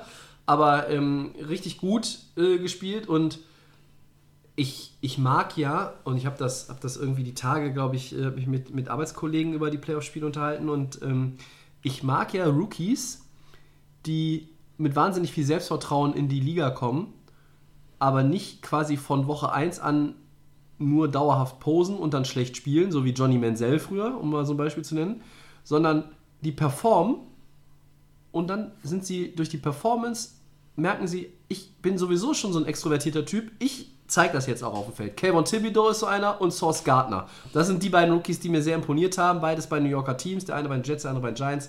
Ähm, wo du einfach dieses Walk the Walk und Talk the Talk. Ja, ja. So, aber nicht einfach talken und dann scheiße spielen, sondern die Jungs haben performt in der Saison und dann können, können die, Entschuldigung, dann können die da auch, können die da auch irgendwie rumposen. Thibodeau, starkes Spiel gemacht, du hast gesagt, die Defense Line war gut. Ja, Dexter Lawrence ist äh, Auch- auch starke, gut gewesen, der äh, Nose Tackle ja. und, und Williams äh, noch in der Line. Also da haben sie Talent ähm, und das, das, da konnten sie schon mal ein bisschen Druck ausüben und das hat ähm, den Vikings da ein paar Probleme und sie bereitet, haben ne? Jefferson relativ unter Kontrolle Da hat sich die ganze Secondary darauf konzentriert, Jefferson rauszunehmen. Und das hat man ja auch vielleicht in dem Packers-Spiel gesehen. Beide Sachen. Einmal, dass die Defense der Vikings recht schlecht ist. Äh, und Ja. auf der anderen Seite, dass man dann auch Jefferson vielleicht Als die rausnehmen Packers kann. Ne? gewo- gewonnen haben. Jetzt das, ja, ja, mm, vor, ja, vor ja. Äh, Ja, in dem ersten. Spiel ist Jefferson mit den Schlitten gefahren. Ja, aber, im zweiten Spiel haben sie ihn rausgenommen. Ne? Komplett und fast, ja. Vielleicht äh, hat man da ja auch ein bisschen was mitgenommen. Ne? Das ist, muss man einfach machen bei ihm. Das heißt ja auch nicht, dass er, dass, dass er irgendwie was gegen Jefferson, aber wenn du einen Corner dann halt abstellst und einen Safety dazu und ihn möglichst Ja. viel doppelst, ähm, dann wird es natürlich schwer. Ne? Und eigentlich müssen dann andere die Plays machen. Dann ist ein, ein Zielen immer äh, eins gegen eins eigentlich. Aber er ist auch physisch, glaube ich, nicht mehr in der Lage da. Äh, er ist jetzt nicht mehr einer der besten zweiten Receiver sondern in so Spielen Mhm. verschwindet er dann auch so ein bisschen. Oh, ja. Ein Vikings-Fan aus unserer äh, äh, Community, äh, Schrägstrich unserer Mitte hier, äh, Christian hat gesagt, äh, das letzte Play mit dem vierten und acht, äh, wo Kirk Cousins für drei Yards wirft, ist Kirk Cousins in a nutshell. Ähm, ja, das macht dich natürlich nicht aber glücklich. ist, ja, aber ist das, ist das dann alleine Cousins Fehler Nein, am Ende? Ich meine, das ist dann auch dieses, das ist dieser La- Last Gasp, ne, wo du halt irgendwie weißt, jetzt hängt deine Saison da an diesem blöden einen Play. Wenn du jetzt nicht irgendwie convertest zum First Down, dann kannst du in die Ferien fahren. Aber Er bringt den, bringt den Pass an, aber in dem Moment bringt er natürlich nichts. Und er ist, ist kurz auf dem Tight End, der direkt getackelt wird und, und du, der hat nie die Chance, die 8 Yards zu holen. So, und da möchtest du eigentlich einen Quarterback haben, der wenigstens bis zur Line of Scrimmage wirft. so weit wirft, dass Gut, es irgendwie aber, äh, äh, Sinn macht auch, in dem. In wenn dem, auch keiner ne? offen ist. Oder, mh. Ja, er, gegen die Statistik kannst du nicht sagen, 31 von 39 äh, für Top. 273 Yards, er hat zwei Touchdowns, er hat keine Interception Ja, geworfen. war gut. Äh, So. Ähm, war ein gutes Game von Kirk war, war ein gutes, ist natürlich auch eine andere äh, Anforderung. Wir wissen ja, und das seit Jahren, Mhm. er ist nicht Patrick Mahomes. Er kann die jetzt nicht, nicht alleine in den Super Bowl führen. Er ist ein ordentlicher Quarterback, ein, ein- vielleicht ein guter Quarterback, ein überdurchschnittlicher Quarterback, kann man Ja. sagen, aber es ist kein absoluter Top-Quarterback. Und er wird Ja. fürstlich bezahlt. Ja. Und er hat das gespielt, was er kann. Äh, Ich bin nicht enttäuscht von Kirk Cousins bei, der, bei Nee, den Zahlen und bei ich der kritisiere Leistung. ihn gerne, Äh, aber ich kann ihn nach äh, dem ver- Playoff-Spiel nicht kritisieren. Nein, äh, die, die, verloren hat das Ding die Defense. Wenn du 31 Punkte da abgehst und, und Ja. diese ganzen langen Drives und bringst der Offense da auch keine Möglichkeit, ähm, ja, einfach zu scoren oder sowas. Wollen noch Auch, kurz. auch das Running Game war nicht toll, ne? Nee, das haben die- Cook haben die mit Giants 60 Yards. weggenommen, ne? Ja. Also da, da kann man jetzt Cousins nicht so viele Vorwürfe machen. Am Ende Hawkinson mit 129 Yards der absolute Top-Receiver. Du hast gesagt, Jefferson haben sie kontrolliert, der hatte nur 47. Und ja, dann ist, ist, ist die Vikings-Offense auch irgendwo so ein bisschen unter Kontrolle gewesen. noch ein Satz von dir nochmal zu, zu den Giants insgesamt. Äh, hättest, hättest du das irgendwie ihnen zugetraut, so? Vor der Saison überhaupt gar nicht, habe ich ihnen gar nicht zugetraut, das weißt du ja. Ich bin ja sehr kritisch, auch Ich was auch Daniel so Jones viel, und die ja. Giants angeht. Ähm, Und jetzt in, in Minnesota, das ist ein- eine starke Leistung. Wenn man sich die Zahlen vorher angeguckt hat, Minnesota war natürlich ein Team, was sehr viele knappe Spiele gewonnen hat und wo alle sagen, hm, das ist nicht so, die sind nicht so gut wie ihr, wie ihr Rekord und die waren kein richtig ähm, überragendes Team diese Saison. Trotzdem finde ich immer in Minnesota zu gewinnen, ist noch was anderes mit den ganzen Fans. Die haben Heimvorteile in dem Stadion. Ist auch ein Es war eine Stadion. richtig starke Leistung von den Giants und ich bin äh, be begeistert. Und irgendwann muss man seine Meinung ja auch ähm, revidieren. So wie Daniel Jones gespielt hat, jetzt in einem Playoff-Spiel auswärts, muss ich sagen, Hut ab, Respekt. Das war eine starke Leistung. Daniel Jones und Saquon Barkley werden neue Verträge bekommen. Ähm, das wird jetzt in der Offseason passieren. Das äh, hört man jetzt von allen Seiten. Und was hat sich geändert zur letzten Saison? Gut, sie hat sich vielleicht ein bisschen weiterentwickelt, aber es ist auch der Coach. Das ist da, der Punkt. Da muss man auch den den Hut ziehen, ne? Er, er, hat, er, hat den, er hat den Schlüssel gefunden, um diese Daniel Jones-Kiste aufzuschließen und das Beste daraus zu holen. Und das haben die anderen davor nicht hingekriegt. Ähm, aber von, von McAdoo und wer da alles in den letzten Jahren auch bei den Giants rumgegeistert ist, du hast jetzt einen Coach, der, der passt. Der passt zu dem, was du an, im Roster hast, der passt äh, zu deiner äh, Philosophie, die du eigentlich äh, früher auch, zum Beispiel auch Tom Coughlin. Das war der Coach, mit dem sie mit, mit Eli die Super Bowls gewonnen haben. Der war Ja. ein relativ erfahrener alter Coach, so äh, alter Haudegen. Und ähm, das passt aber auch irgendwie zu der dieser Philosophie, die diese Franchise, manchmal können Franchises diese Philosophie, die sie auch früher hatten und ausgezeichnet haben, nicht abschütteln. Und das sehe ich bei den Giants bis heute so. Und, und deshalb finde ich es auch jetzt passend mit Brian Dable. Und nochmal zu Minnesota. Ähm, Ed Donatel als DC kannst du auf jeden Fall austauschen, musst du austauschen. Aber ich finde, du musst auch die Secondary nochmal verstärken. Ich finde, in der Line hast du gutes Spieler, das ist das Spielermaterial. Du hast in der Mitte gute Leute in der zweiten Linie. Secondary ist für mich das Problem. Insgesamt die Offense, die O-Line ist, äh, ist gewachsen, hast du selber gedraftet. Äh, du wirst Kirk Cousins nicht los, aber ja, gewinnst du mit dem Super Bowl? Nein, aber das würde ich auch über Daniel Jones sagen, über Ryan Tannehill, das würde ich auch über Derek Carr sagen, über äh, weiß ich nicht wen. Ähm, sag ich auch über Jimmy musst, Garoppolo. du musst vielleicht. erstmal einen besseren finden. Ja, Ne? eben, das ist ja der, der Punkt. Ähm, und du hast ja Receiver, Tight End und äh, Running Back, das sieht alles gut aus bei Minnesota. Ähm, was mir bei Minnesota, ich gehe mal eine Ebene tiefer, mir fehlt da mental irgendwas bei dieser Franchise mittlerweile. Das ist ja, äh, also ich möchte jetzt nicht den Fluch der, der Ziege der Chicago Cubs über 116 Jahre oder 100, ne, möchte ich hier nicht aufrufen, aber die Vikings, die sind ständig in den Playoffs und kriegen da einfach nichts auf die Reihe. Dann gewinnen sie mal ein Spiel. Vor fünf oder sechs Jahren war dieses Miracle, wo die Saints irgendwie das komplett irgendwie ad acta gelegt haben am Ende. Aber ähm, mir fehlt in dieser, egal wer da auf dem Feld steht, wenn die, die, die Menschen, die dieses Trikot anhaben, da fehlt mir in solchen Playoff-Spielen die letzte Konsequenz, da fehlt mir die absolute Gier, da fehlt mir es auch mal den unbequemen, hässlichen Weg zu gehen. Es muss dann manchmal, habe ich auch das Gefühl, muss irgendwie das auch wieder schön sein. Es muss dann irgendwie. Nee, nimm, nimm einfach den geraden Weg, lauf keinen Zickzack, also nicht jetzt eine Route äh, vom Receiver gemeint, sondern einfach generell als Team. Geh nicht diesen Zickzackweg, geh geradeaus. Ja, der, der, der kürzeste, die kürzeste Verbindung zwischen zwei Punkten ist eine Linie.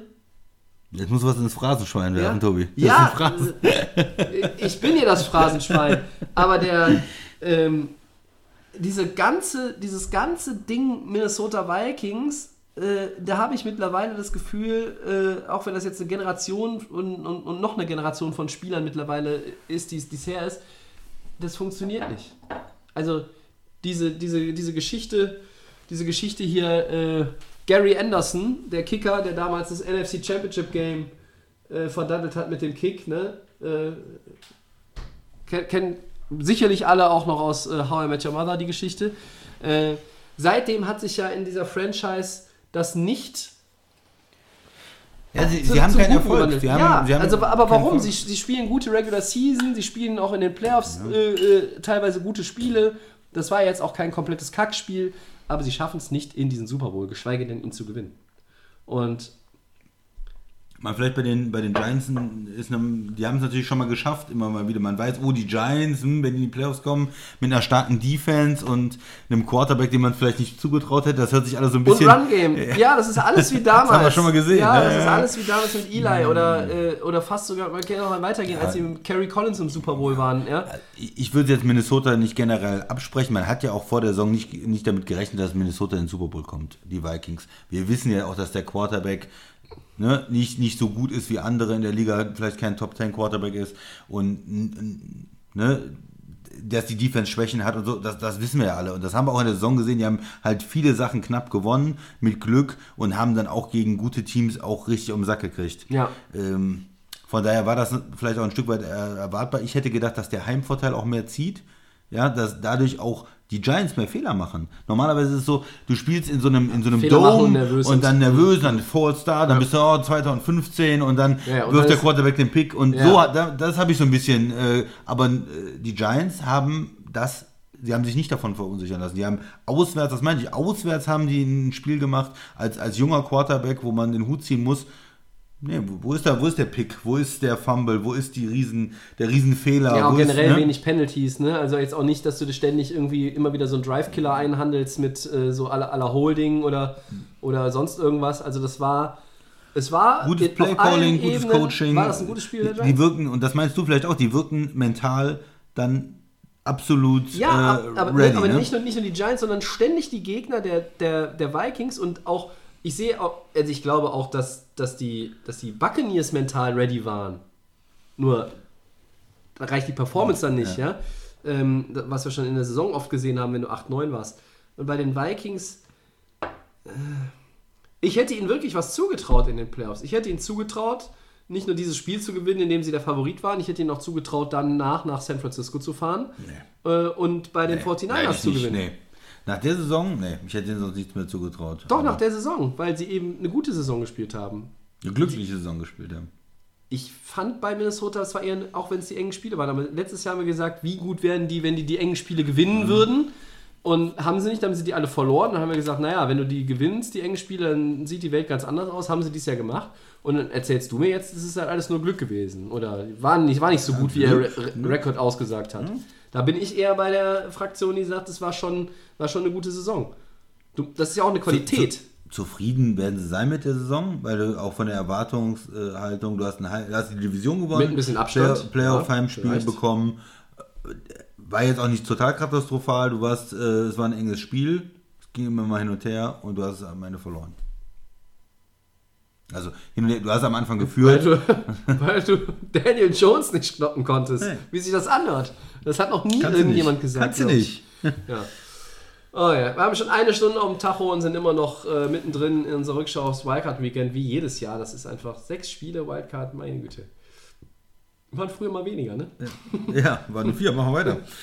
Ähm, Christian, Spiel 5 war äh, Cincinnati gegen Baltimore und die Bengals haben mit 24-17 gewonnen. Äh, wie stark fandest du Cincinnati? Äh, was fehlte Baltimore und was muss denn bei den Ravens in der Offseason im Mittelpunkt stehen? Äh, bei, der letzten, Frage habe ich eine starke Vermutung, um welche Person es sich drehen könnte, aber vielleicht mal zum Spiel. Was hast du Allein, beobachtet? allein da könnten wir, glaube ich, zwei Stunden drüber sprechen. Mm, Zum Spiel, also am Anfang lief es überhaupt nicht für die, für die Ravens. Erstmal, die hatten ja direkt eine Interception und äh, Cincinnati war mit einem Touchdown und einem Field Goal vorne, würde man denken 10-0, das ist ein 9-0 gewesen nur, extra Punkt verschossen. Ähm, und da dachte man schon, das läuft komplett in eine Richtung, das Spiel. Aber die äh, Ravens haben sich da reingekämpft, dann auch ein Turnover von den Bengals und am Ende sind sie mit einem Field Goal dann 10-9 vorne äh, zur Halbzeit. Der Underdog führt dann. Und insgesamt fand ich, dass die Ravens Defense gut gespielt hat gegen Cincinnati. Das ist so auch so ein Thema schon gewesen. Cincinnati hat gegen die Ravens Defense auch immer Probleme. Burrow hat gegen die Probleme, die sind ja sehr erfahren, sehr variabel, die zeigen dann was und sagen, hier, wirf doch hier hin und dann ändert sich das nochmal kurz vorm Snap und viele Playmaker in der Defense und das andere ist halt die ähm, Bengals O-Line natürlich wieder auch als Problem. Ne? Ist auch Sachen, über die wir schon öfters mal gesprochen haben. Und äh, am Ende das Spiel entschieden worden ist dann, äh, die Ravens äh, wollen scoren.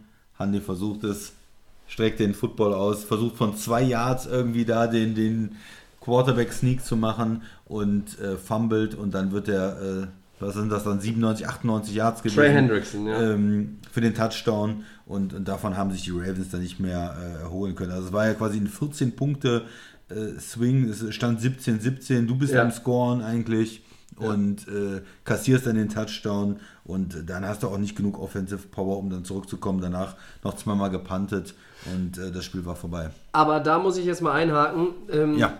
Third and Goal an der Cincinnati One und da sind 11,39 auf der, auf der Uhr. Das heißt, da ist fast noch das ganze Quarter zu spielen. Und du bist noch in den 1 Score hinten. Also das ist dann aber auch irgendwie. Weißt du, also wir haben Playoff-Spiele gesehen, ja, mit anderen Quarterbacks, mit, mit Allen, Mahomes und wem auch immer, wo es dann in den letzten drei Minuten da noch irgendwie vier Touchdowns die Teams sich ausgetauscht haben. Das hat das Spiel nicht hergegeben vom Verlauf, klar. Aber du hast doch noch so viel Zeit. Also ich fand dann irgendwie den Rest, fand ich dann, war dürftig. Also, also Ja, wo aber du ist hast einen denn. Backup-Quarterback. Du hast halt nicht einen der, der Superstar-Quarterbacks. San Du hast Francisco spielt mit dem dritten Ja, Quarterback. du hast einen Backup-Quarterback, der hat Miami ja, spielt mit dem dritten Quarterback und hat es am Ende nochmal spannend gemacht. Ja, aber wo ist jetzt die Kritik, dass, dass die zu schlecht gespielt haben? Oder? Ich, ich verstehe nicht, ja, also irgendwie so dieses, wo, wo war denn nochmal dieses, dieser Glaube, hey, da ist noch Zeit und also irgendwie hatte ich das Gefühl, dass sie nach diesem Fumble Return Touchdown, äh, dass die Köpfe runtergingen und so nach dem Motto, ja, jetzt haben wir das Ding eh verloren. Ne, gerade der letzte Drive, nach den zwei Punts dann, der letzte Drive, da haben sie noch mal ein bisschen den Football zumindest äh, bewegt.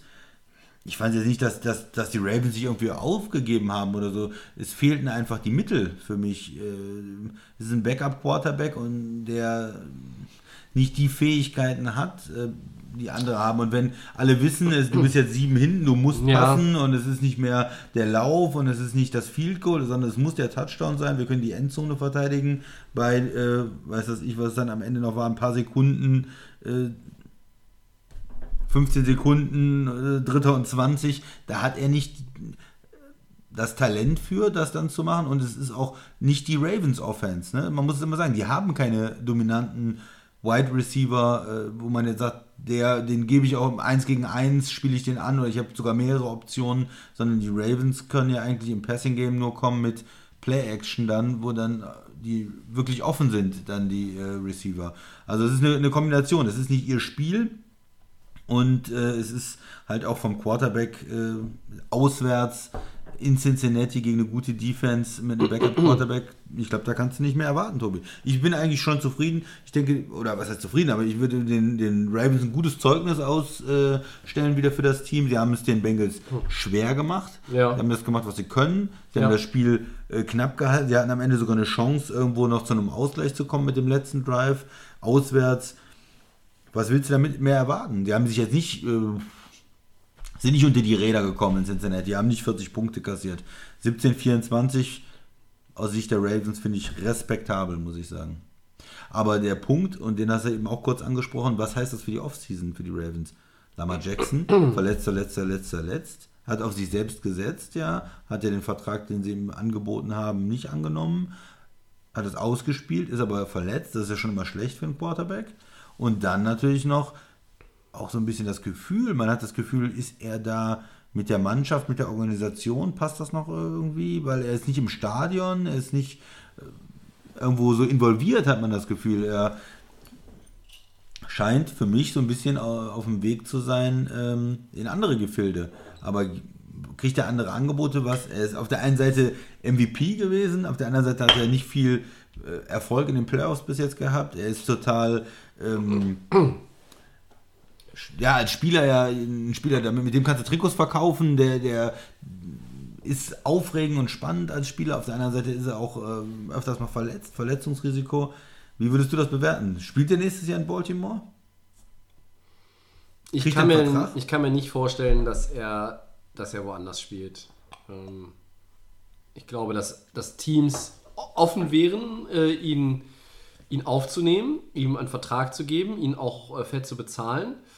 Ich glaube, dass er am Ende sich eingestehen muss oder akzeptieren muss, dass er nicht in vertraglich nicht in Patrick Mahomes Gefilde vorstoßen wird. Dafür hat er zu viel jetzt auch in dieser Saison liegen lassen. Es war auch dann die Performance nicht vielleicht immer so gut, ähm, dass man sagt, ähm, dem gebe ich 50 Millionen pro Saison.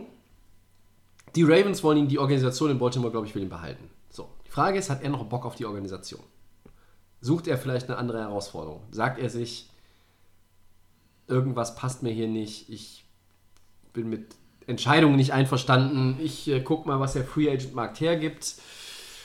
Ähm, eigentlich kann ich mir nicht vorstellen, dass er woanders spielt, aber ja, man, man, weiß, man weiß halt nie, wie es ist, ne? Und das sollte die, ist die Top Priority für, für Baltimore, dass man Lamar Jackson jetzt einen, einen Vertrag gibt, dass man mit ihm äh, in die Zukunft geht. Ähm, aber in Baltimore sind dann auch noch andere Sachen, die irgendwo zu diskutieren sind. Ähm, du, du bist auch, äh, hast jetzt auch, schwimmst jetzt auch nicht im, im, im Cap, äh, also im, im Cap Space, sondern du musst dann auch ein bisschen gucken. Was ist denn mit Cornerbacks wie Marcus Peters, Kyle Fuller, die sind 30 und 31, sind Free Agents. Du hast viele vermeintliche Blue Chipper, die Free Agents sind.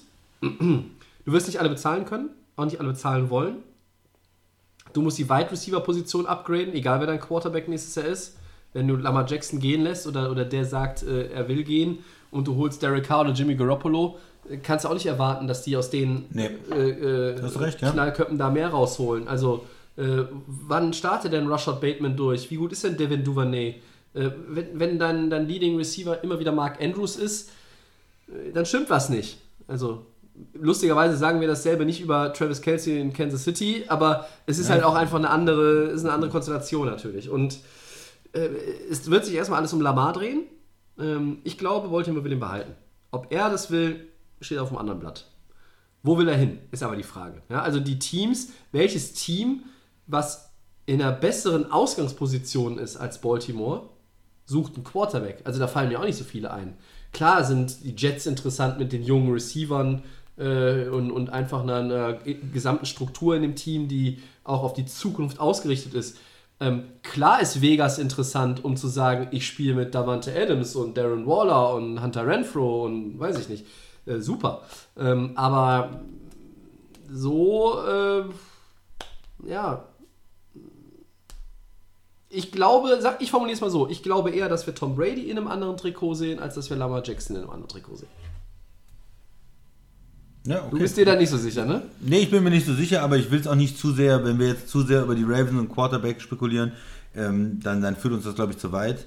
Äh, ich denke mal, sollen wir noch was zu dem Spiel sagen oder sollen wir noch zu dem Dallas Tampa Bay Spiel kommen? Ja, also zu, zu ne? dem Spiel kann Wir ich nicht viel mehr sagen als du, weil ähm, ja, die Ravens haben das natürlich schon noch mit dem, mit dem äh, Ersatzmann als Quarterback mit Brett Hunt, der haben das schon noch gut gemacht, aber ähm, im Endeffekt. enttäuscht ist man von Cincinnati, dass sie nicht so in der zweiten Halbzeit mal dann den Deckel drauf gemacht Ja, haben. aber es ist halt ne? natürlich auch dann wieder Credits für die Baltimore Defense, die macht es halt dem Gegner schwer und die wussten, wir, wir, sie müssen irgendwie, ich glaube, dass sogar vielleicht 24 die Magic Number war, dass sie gesagt haben, wenn wir den, wenn die nur 24 gegen uns machen, trauen wir uns zu, das Spiel zu gewinnen.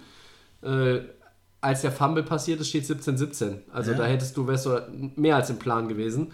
Und dann gehst du in Führung und dann muss Cincinnati von hinten nochmal im letzten Quarter zeigen. Erstmal ausgleichen und noch das Spiel. Aber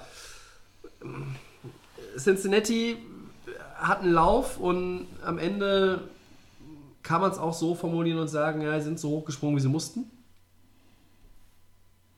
Tun sich gegen die Ravens auch mal schwer, Divisionsgegner Oft. und so, ne? Ja. Huntley ist vielleicht in dem Play ein bisschen zu hoch gesprungen und dann gab es den Fumble. Vor allen Dingen dann auch hinterher zu behaupten, er hätte irgendwie äh, über, den Ball über die Linie gehalten. Also da war ja, meine Güte, Nee, nee, nee. da hätte ich mich ja nochmal quer daneben hinlegen können. Ähm, ja, aber ähm, Baltimore im Rahmen der Möglichkeiten hast du gesagt, fandst du es ganz okay. Ich fand Cincinnati passabel, aber die haben Luft nach oben. Werden sie jetzt brauchen, wenn sie in Buffalo spielen. Eine Steigerung. So, äh, sechstes und letztes Wildcard-Spiel. Achso, ich Willst du oder soll ich? Ja, ich kann, Ja, kann sag auch gerne. du, ja. Ja, klare Angelegenheit in Tampa. Die Cowboys, abgesehen von Kicker Brad Maher, ja, haben eine Top-Leistung gezeigt und die Bucks mit 31-14 vom Platz gefegt. Christian, hast du das so kommen sehen? Und war das das letzte NFL-Spiel von Mr. Ziegel? Habe ich das so kommen? Nee, ich habe letzte Woche gesagt, dass Tampa gewinnt, deswegen habe ich das ja nicht so kommen sehen. Nein, ähm, man hätte natürlich schon sagen können, dass Dallas die, die bessere Saison gespielt hat dieses Jahr. Das, ist, das haben wir alle gesehen, das wussten wir. Ähm, jetzt am Ende hatte sich das Momentum so ein bisschen wieder für Tampa. Die haben viele knappe Spiele gewonnen, Comebacks. So, und ich habe das Spiel so gesehen. Am Anfang Defense. Die ersten Drives, wenn du dir anguckst, 3 and out, 3 and out, 3 and out, da waren erstmal überhaupt Probleme, einen First Down zu bekommen. Und das war sehr von den beiden Defenses äh, dominiert. Und Dallas ist dann, weil auch Tampa nichts gemacht hat und die Tampa Defense immer wieder auf den Platz musste, dann irgendwie auch reingekommen. Ich, ich habe schon das Gefühl gehabt, Dallas wäre zu packen gewesen, wenn die Tampa Offense was hinbekommen hat. Hätte. Und äh, das haben sie nicht. Und ähm, Dallas ist dann irgendwie so beim dritten, vierten Anlauf auch in Schwung gekommen, hat einen Touchdown gemacht und, und Tampa hätte da auch noch wieder zurückschlagen können. Und dann wirft Brady diesen ähm, Pick in der ersten Halbzeit in der, in der Endzone. Und dann ist es, glaube ich, so, wenn du da nicht scorest, du hast so viele Probleme, den Ball zu bewegen Ja. mit Dallas Defense. Und da macht, das ist ja eigentlich deine einzige Stärke dann auch so ein bisschen mit Brady. Der kann nicht laufen, der ist nicht mobil, ähm, Dein ganzes Team kann nicht laufen. der, der ist nicht explosiv. Auch, auch Playoff aber- Lenny und diese ganzen. Ja, aber der muss da dann wenig, also wenn er dann noch eine, eine Red Zone Interception wirft, Ja. Das, Das darf nicht passieren. Das darf ihm nicht passieren. Das ist, ne, da sagt man immer, da sowas passiert so Quarterbacks nicht. Und es ist ihm passiert. Und dann hat sein war das Team erste auch, Mal in den Playoffs, ne? da hat, da hat, da hat sein Team auch keine Chance dann zu gewinnen. Ja. Und dann äh, hat Dallas auch diesen, ähm, diesen Vorsprung ausgebaut. Dann äh, haben sie auch die Tampa Defense müde gespielt und irgendwo geknackt. Und dann ging immer mehr und, und haben dann auch souverän gewonnen. Und bis zur Halbzeit hat man vielleicht noch gedacht, vielleicht kommt Tampa wieder. Vor allen Dingen durch diese ganzen verschossenen Kicks. Kann nicht sein, ver verschießt den ersten, okay, den zweiten Extrapunkt, was? Den dritten? Und dann denkst du schon, es kann doch nicht sein. Da alle sagen schon, Manning äh, in seinem Kasten für zwei jetzt, äh, jetzt den Kicker auf die Bank setzen. Aber McCarthy lässt den weiter rumkicken. Das und ist aber auch McCarthy, wie er lebt und lebt. Da denkt man schon so, sind das die vier Punkte, die am Ende fehlen? Und, und dann kommt Brady nochmal. Aber in diesem Spiel hat es nicht gereicht. Ja. Äh, Dallas Defense zu gut. Also da einen, einen guten Wurf auf äh, Julio Jones nochmal. Äh, Mhm. Aber am Ende, ja, hat Dallas das souverän in der zweiten Hälfte gewonnen. Ich habe ja an Dallas geglaubt. Ich hätte aber auch ein engeres Spiel erwartet als das, was wir da gesehen haben. Ähm, Prescott, 25 von 33, 305, vier Touchdowns und ein Rushing Touchdown. Stark. Also das war richtig stark. Und ähm, wenn dein, dein Leistungspeak in den Playoffs ist, ist das immer, ist es immer gut. Äh, bei Dallas ist es ja nun auch ein, ein, äh, ein Auf und Ab in den letzten Wochen gewesen. Dieses Spiel in Woche 18 gegen Washington war richtig kacke. Jetzt haben sie stark äh, gespielt in Tampa. Ähm, das war nicht, waren nicht die Tampa Bay Buccaneers äh, aus den ersten beiden Brady-Jahren. Mm, Das lag aber auch weniger an Brady als an allem anderen und ähm, fand ich und letzten Endes die Defense war nicht so dominant äh, und die Offense war einfach äh, als, als Ganzes nicht gut und das war aber ja die ganze Saison der Fall. Das war jetzt ja kein Phänomen für dieses Playoff-Spiel.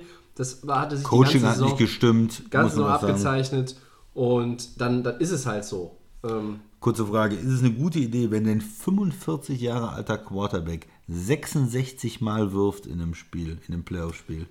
Das hat natürlich damit zu tun, dass du so ein bisschen äh, hinterherrennen musstest vom Scoring, aber äh, nee, das kann es nicht sein. Das, aber auch wenn dein Quarterback 21 Jahre alt ist, kann es das nicht sein. 66 Würfe ist einfach, 66 ist, Würfe kann ein, ist einfach too much. gegen 12 Running Plays. Und Ja, aber die können, also sie waren. Die können auch nicht laufen, Die ne? können nicht laufen, aber sie waren ja auch hinten. Da, da kannst du auch nicht mehr laufen. Du musst halt irgendwie gucken, dass du schnell scorest. Äh, und wenn du irgendjemandem zutraust, noch irgendein äh, episches Comeback hinzulegen, was wieder in den Geschichtsbüchern andere Sachen ausradiert und, und dann da den Platz einnimmt, dann ist es Tom Brady. Aber das ist dann auch zu viel, um das noch irgendwie umzubiegen. Das, das ging dann einfach Ja. nicht. Und das geht auch nicht, nicht weil dir die Zeit ausgeht oder weil du einen schlechten Tag hattest oder weil der Gegner so gut ist. Das geht einfach nicht, weil deine ganze Offense die ganze Saison zu schlecht ist. Und was sagst du zur anderen Frage? Brady, wie geht's mit ihm weiter? Ja, ich glaube, sollten wir jetzt nicht zu viel ähm, Zeit für ähm, verbringen, darüber zu spekulieren. Ähm, Temper, ich denke mal, da gibt es einen Umbruch. Ich kann mir nicht vorstellen, er, er wirkte ja, war schon vorher, vor der Saison das mit dem, ich gehe in Rente und jetzt nach dieser Saison hat man irgendwie das Gefühl, das passt nicht unbedingt da. Also Coach oder Quarterback oder beides muss irgendwie gewechselt werden. Ähm, ich glaube, diese, diese Zeit äh, Tampa mit der Offense als, als Contender ist erstmal ähm, vorbei. Also ich denke, sie werden sich für einen neuen Quarterback auch bemühen. Das war jetzt dieser eine Super Bowl. Ähm, ja, auf der anderen Seite, man kann sich nicht vorstellen, dass Brady nur für diese eine Saison zurückgekommen ist, sondern er will, glaube ich, weitermachen, er will weiter spielen. Kann ich mir vorstellen. Ich habe irgendwie das Gefühl, es wäre besser gewesen. Er hätte entweder nach dem Super Bowl-Sieg nochmal gezeigt, ich habe in New England 6 gewonnen, ich gehe nach Tampa, gewinne einen, ich bin der strahlende Held, ich trete ab. Oder dann, ah, ich probiere es nochmal, wir sind so loaded und ich mache nochmal eine Saison danach und dann verlierst du gegen die Rams in den Playoffs, Ja. hat er gut gespielt Ja. und dann sage ich, okay, es reicht jetzt. Diese Saison hatte man irgendwie das Gefühl, das ist diese Brady zu viel Saison. Das ist diese, ah, ich gehe in Ruhestand, ach nee, doch nicht. Und das sind so alte Quarterbacks, die das machen, so, na, äh, da- da- das ist schon nicht gut und dann mit diesem Rausmobben vom Coach. Und das habe ich aber immer gedacht, dieses. Das passiert wenn, wenn du nicht, ne? irgendwo, dass, dass ihm das nicht passiert, dass er den Absprung verpasst. Und abtreten, die Karriere beenden auf dem, auf dem Höhepunkt, ist eine Kunst. Ja. Und das ist etwas, was nicht vielen vergönnt ist. Du musst aber auch manchmal einfach dann die vielleicht unpopuläre, die auch selber selbst gegenüber unpopuläre Entscheidungen treffen und sagen, das war's. Ich meine, bei Peyton Manning war es, er hat den zweiten Super Bowl gewonnen und hat sich aufs Pferd gesetzt und ist in den Sonnenuntergang. Aber den hat ja die Defense gewonnen. Trotzdem hat Peyton ihn, hat er auch seinen Anteil daran und er hat halt diese zwei Super Bowls gewonnen und er hat dann, ist dann gegangen. Und andere, ähm, andere, wir reden immer über Quarterbacks, die unvollendet sind. Philip Rivers keinen und, und Dan Marino früher ja auch nicht. Und äh, Tom Brady hat sieben gewonnen und er kommt zurück und er hat jetzt diese, diese Out-of-Retirement-Season gespielt. Und er hat dafür, so hört man, die Wahrheit ist vielleicht, liegt ein bisschen anders, ist ein bisschen anders gelagert, das ist auch ein diffiziles Thema, aber er hat im Grunde genommen für diese Out-of-Retirement-Season seine Familie Seine Ehe. Erstmal, ja, er hat seine, seine Ehefrau, seine Ehe hat er quasi dafür eigentlich, ich formuliere es jetzt mal so, geopfert. Ähm, zu wie viel Prozent das wirklich so ist, das werden wir nicht in Erfahrung bringen. Das wird niemand in Erfahrung bringen. Das weiß nur Tom Brady und das weiß noch vielleicht Giselle. Aber es ist trotzdem genau der Punkt, den du ansprichst. Und deshalb glaube ich auch tendenziell, dass er noch weitermacht, weil er auch sich selbst gegenüber jetzt, also es ist blöd, wenn du, du hast alles gewonnen, du hast alle Rekorde auch aufgestellt, die du eigentlich haben kannst, aber du kannst jetzt nicht gehen. Das klingt blöd. Du wirst auch nächstes Jahr, auch bei einem anderen Team, wirst du wahrscheinlich nicht den Super Bowl gewinnen. Deine Zeit ist jetzt eigentlich abgelaufen. Du spielst immer noch auf einem guten Level, du kannst auf einem guten Level spielen, aber ich glaube nicht, dass Tom Brady das Missing Puzzle Piece für noch eine nächste Franchise ist, die dann mit ihm den Super. Also, es gibt ja so immer wieder dieselben Teams, die mit ihm in Verbindung gebracht ähm, Vegas, da ist jetzt ein Opening. Miami würde ich nicht verstehen. Tour oder San Francisco, die haben schon drei Quarterbacks im wir- Roster wir- und Verein haben die drei Picks. Wir Ne? haben jetzt schon wieder zu viel über Brady geredet. Äh, Der hätte in Rente gehen sollen vor der Saison, der hätte da bleiben sollen. Aber, umso, aber genau deswegen finde ich es jetzt ist jetzt der Punkt, er hat diese Saison jetzt ja noch gespielt und sie ist so zu Ende gegangen und man das aber er kann nicht noch eine spielen, die wird dann noch Er schlechter. kann es in, in den Kontext der Performance auch noch gesetzt. Er wird, ich glaube auch, er wird weiterspielen, aber es wird nicht mehr in Tampa sein. ja. In Ich Tampa glaub- ich glaub, spielt das er nicht auch, mehr, aber das ich- ist safe. Ich glaube da auch nicht, dass es eine gute Entscheidung ist für ihn. Noch weiter zu spielen. Ja, ich glaube, jetzt geht es auch nur noch um Spaß der Freude, oder? Weil er auch nicht, also ernsthaft nicht weiß, was er mit seiner Zeit anfangen soll. Ja. Vielleicht Coaching, weißt du Vielleicht spielt er gar nicht, gar nicht so gerne Golf wie andere Leute. Egal. Was anderes machen. Ja, wir werden über Brady nochmal in den nächsten Wochen reden. Ähm, äh, letzte Info, die ich eben bekommen habe, er ähm, hat gesagt, äh, er weiß es, äh, weiß es noch nicht. Und reiht sich damit übrigens ein, ähm, not ready for a decision äh, neben Aaron Rodgers. Der, äh, Aaron Rodgers hat zumindest verlauten lassen, if there's a rebuild going on, I won't be part of that. Na, das ist ja mal eine Überraschung. Da hätte ich ihn ja ganz anders eingeschätzt, den 50 Millionen Dollar Mann. So, das war das Wildcard Weekend in 20 Minuten. Ach nee, in einer Stunde 20 Minuten. Vielleicht Ähm, sollten wir zwei Podcasts daraus machen. Ja, ach, wir, der, solange wir unter zwei Stunden bleiben, ist alles gut. Ähm, wir gehen einfach direkt weiter in die Divisional Playoffs. Und wir haben ja auch schon viel über das ein oder andere Team gesprochen heute. Christian Samstag 22:30 Kansas City, die 1 der AFC gegen Jacksonville, die 4 der AFC.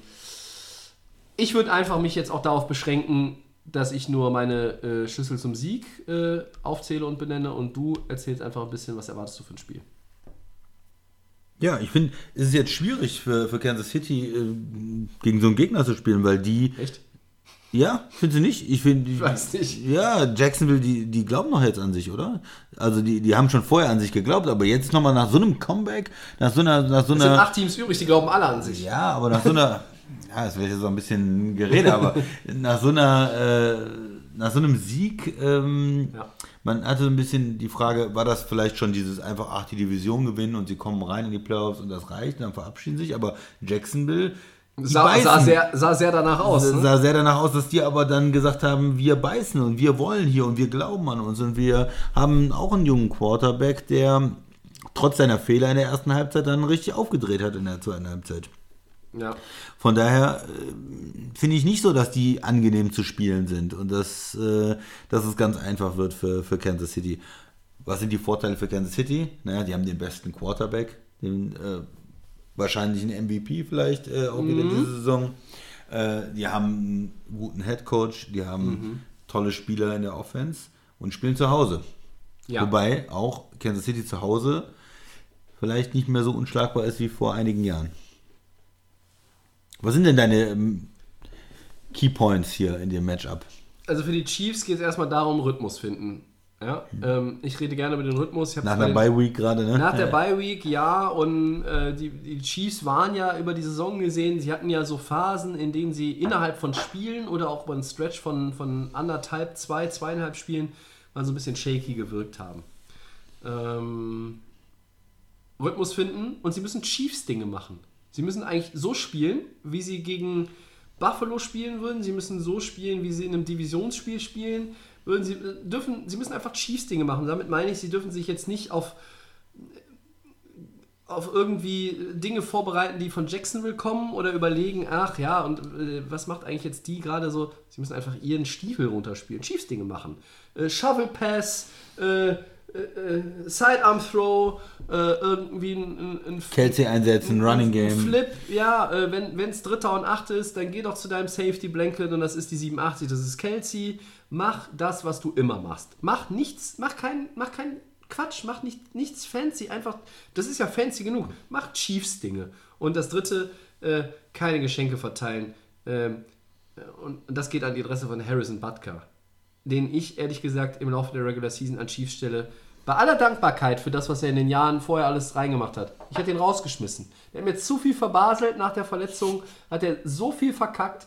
Da hätte ich mir einfach einen anderen Kicker. Es gibt so viele Free Agent Kicker. Lad dir doch zwei ein, Probetraining, das kannst du in der Regular Season machen, wenn du weißt, du gehst in die Playoffs. In der Playoffs, Playoff-Trainingswoche willst du das nicht machen. So, jetzt hast du den Mann äh, und, und deshalb sage ich keine Geschenke, heißt nicht hier noch einen extra Punkt verdaddeln, nicht da noch irgendwie ein Field Goal von unter 50 Yards äh, äh, in deinem eigenen Stadion irgendwie. Nein, bitte nicht, weil dann ist es vielleicht wirklich so. Dann, das, du sagst es, und da gebe ich dir recht, das Spiel ist nicht so einfach.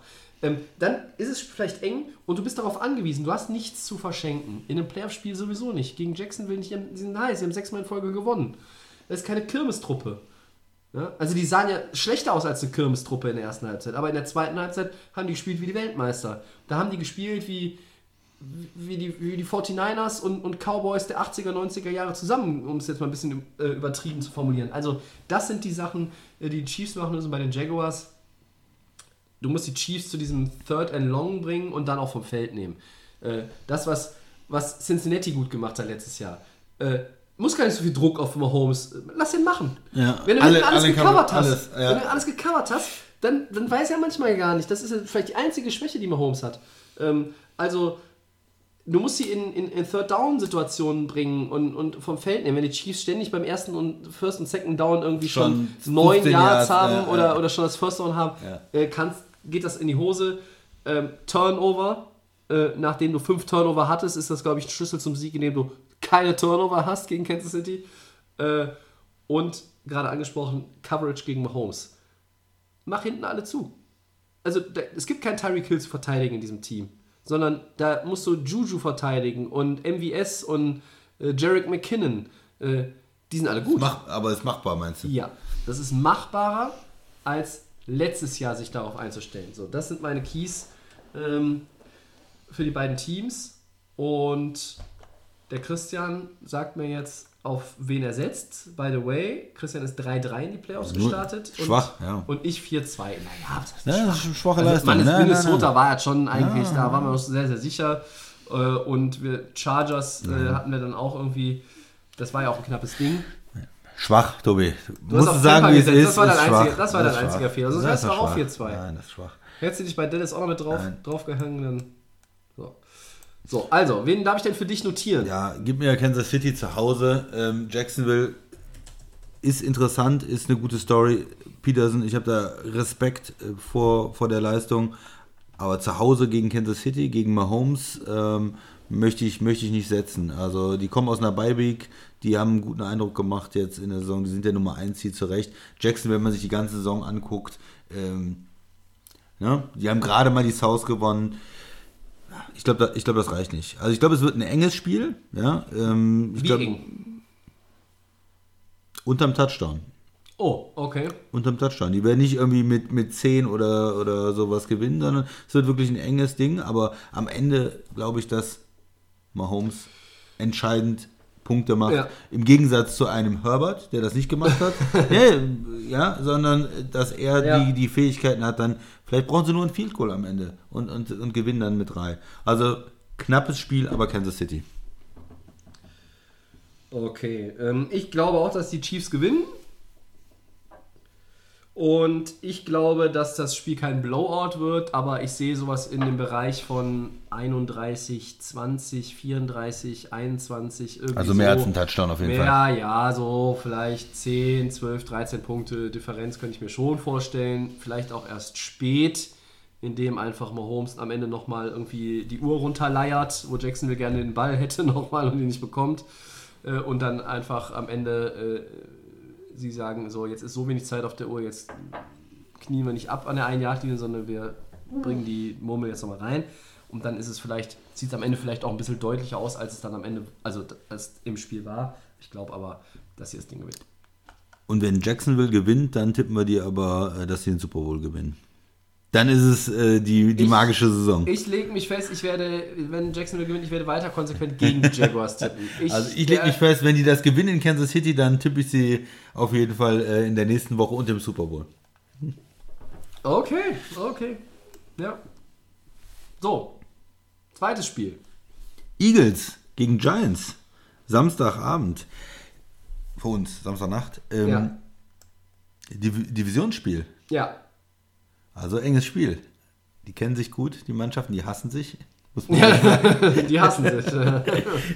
Und ja, nicht so einfach für die Eagles. Ich glaube, die hätten vielleicht auch irgendwie ein anderes Spiel, äh, eine andere Mannschaft gerne gesehen. Das ist eine Mannschaft mit einer guten, guten Front jetzt, mit einem Ja, in hätten die, Defense. die jetzt lieber die Cowboys? Ist auch ein Divisionsmatchup. ja, die hassen ja, sich auch. natürlich auch sind drei East-Teams Ja, jetzt drin. äh, ne? Dann Auswahl gab es nicht. Äh, Aber die hätten vielleicht lieber die Vikings gehabt. Äh, die hätten ja, jetzt aber nicht kriegen das, können. das wäre ne? jetzt schwierig gewesen. Ja, ja, Aber so ja. vom, vom Typ Team hätten sie, Ja. glaube ich, lieber irgendwie Ja. ein anderes Team gehabt. Wir wollen die Giants nicht überhöhen, aber ich weiß, weiß was du meinst. Es, ist, äh, es, es wirkt jetzt fast wie die undankbarste Aufgabe, die du in dem NFC-Feld äh, haben kannst, weil bei, du, du, du weißt bei ähm, als Gegner der Eagles ungefähr, was du bekommst, du weißt als Gegner der 49ers ungefähr, was du bekommst und du weißt als Gegner von Dallas, was du bekommst. Man kann jetzt auch sagen, naja, guck dir das Spiel gegen die Vikings an, dann weißt du auch, was du als Gegner der Giants bekommst. Da bin ich mir aber noch nicht so sicher, weil, keine Ahnung, also ich, ich weiß nicht, was, was, was die Giants sich vielleicht jetzt auch noch da ausdenken. Ähm, das ist komplette Wundertüte. Deshalb, Ja, schwierige, ähm, schwierige Aufgabe. Äh, Wo, wo haben die, ähm, die Eagles eigentlich den Vorteil? Bockstarke O-Line, die haben eine starke D-Line, ähm, die haben einen Quarterback, der sehr, sehr gut gespielt hat, der schnell ist, der selber laufen kann, wir wissen das. Und die haben die besseren Receiver. Das muss man ja, ja, auch ganz klar sagen. das ist richtig. So, das heißt, wenn ich mal einen äh, Dritter und Neun habe, bei allem Respekt, New York Receiver, die haben gut gespielt die Saison, aber da vertraue ich natürlich den ähm, Philly Receivern deutlich mehr. Ne? Zu Recht. Ja, ja, zu Recht. Das sind, das sind ja so, so Punkte, die dann in einem, in einem Spiel vielleicht entscheidend sein können. Ist, ne, Dritter und Acht und, und Daniel Jones und dann wirft er und dann ist er aber irgendwie äh, fallen gelassen oder der Receiver kommt nicht ganz dran und dann hast du auf der anderen Seite einen Brown oder einen äh, Smith, die dir dann den, den Catch holen. Du hast den Heimvorteil, Philadelphia, ne? das, das muss man auch mal sagen. Es ist ein Vorteil, zu Hause zu spielen, in deinem Stadion, mit deinen Fans. Ähm, mit dem Druck äh, von der, von der D-Line, wenn es laut ist, wenn vielleicht die O-Line ein paar Fehler macht, Fall Start und so weiter, äh, zu kommunizieren ist, ist schwieriger. Äh, das sind alles die, die Vorteile, die die, ähm, ja, die die Eagles haben. Bei den Giants, ne, du bist gut drauf, du hast gewonnen und du bist in einem Rhythmus. Ne? Du sagst immer, der Rhythmus ist wichtig und die Eagles waren ja auch jetzt so am Ende der Saison nicht mehr so ganz im Rhythmus. Aber ne? da war ja auch äh, Jalen Hurts erst verletzt, dann kam er Ja. wieder, hat auch dieses Spiel gebraucht. Es war wichtig, dass er das gemacht hat, finde ich. Ja, ich denke auch, ja. Ähm, weil durch Verletzungen und Bye Week, das wäre schon eine sehr, sehr lange Spanne gewesen. Glaubst du, dass es ein Problem wird? Man hatte nicht so das Gefühl, dass die Eagles den besten Football jetzt am Ende der, Saison gespielt haben, dass sie vielleicht ein bisschen zu früh peak to, peak to early, ja, also dass sie vielleicht ein bisschen zu früh schon den optimalen äh, Football gespielt haben. Siehst du Chancen für die Giants? Ja. Willst du ich- sie- willst du sie als mit, mit, ganz, mit ganz viel Confidence, ja. Ähm, ach, ich, ich habe das ja jetzt schon in den letzten Wochen und ich glaube fast Monaten äh, immer wieder betont. Ich äh, dürste ja nach so einem nach so einem Underdog-Run mal wieder, also so einem richtigen Underdog-Run. Ähm, aber ob die Giants uns den liefern können oder mir den liefern können, ja, ich vermag jetzt auch nicht all mein Geld auf sie zu setzen. Ähm, also für die Eagles kommt es, glaube ich, darauf an, äh, Jalen Hurts und AJ Brown. Also erstmal de dein Quarterback, wie du gesagt hast, ne, war auch da verletzt und war dann in dem ersten Spiel nach der Rückkehr nicht ganz so ruhmreich alles. Und AJ Brown, das ist doch dein Go-To-Guy. Das, ist dein- das ist dein erster Receiver, für den hast du getradet. Ähm, der fühlt 100 Millionen Dollar, der, und ist ich. bezahlt und der ist super happy da zu sein und war in Tennessee äh, ni- nicht glücklich.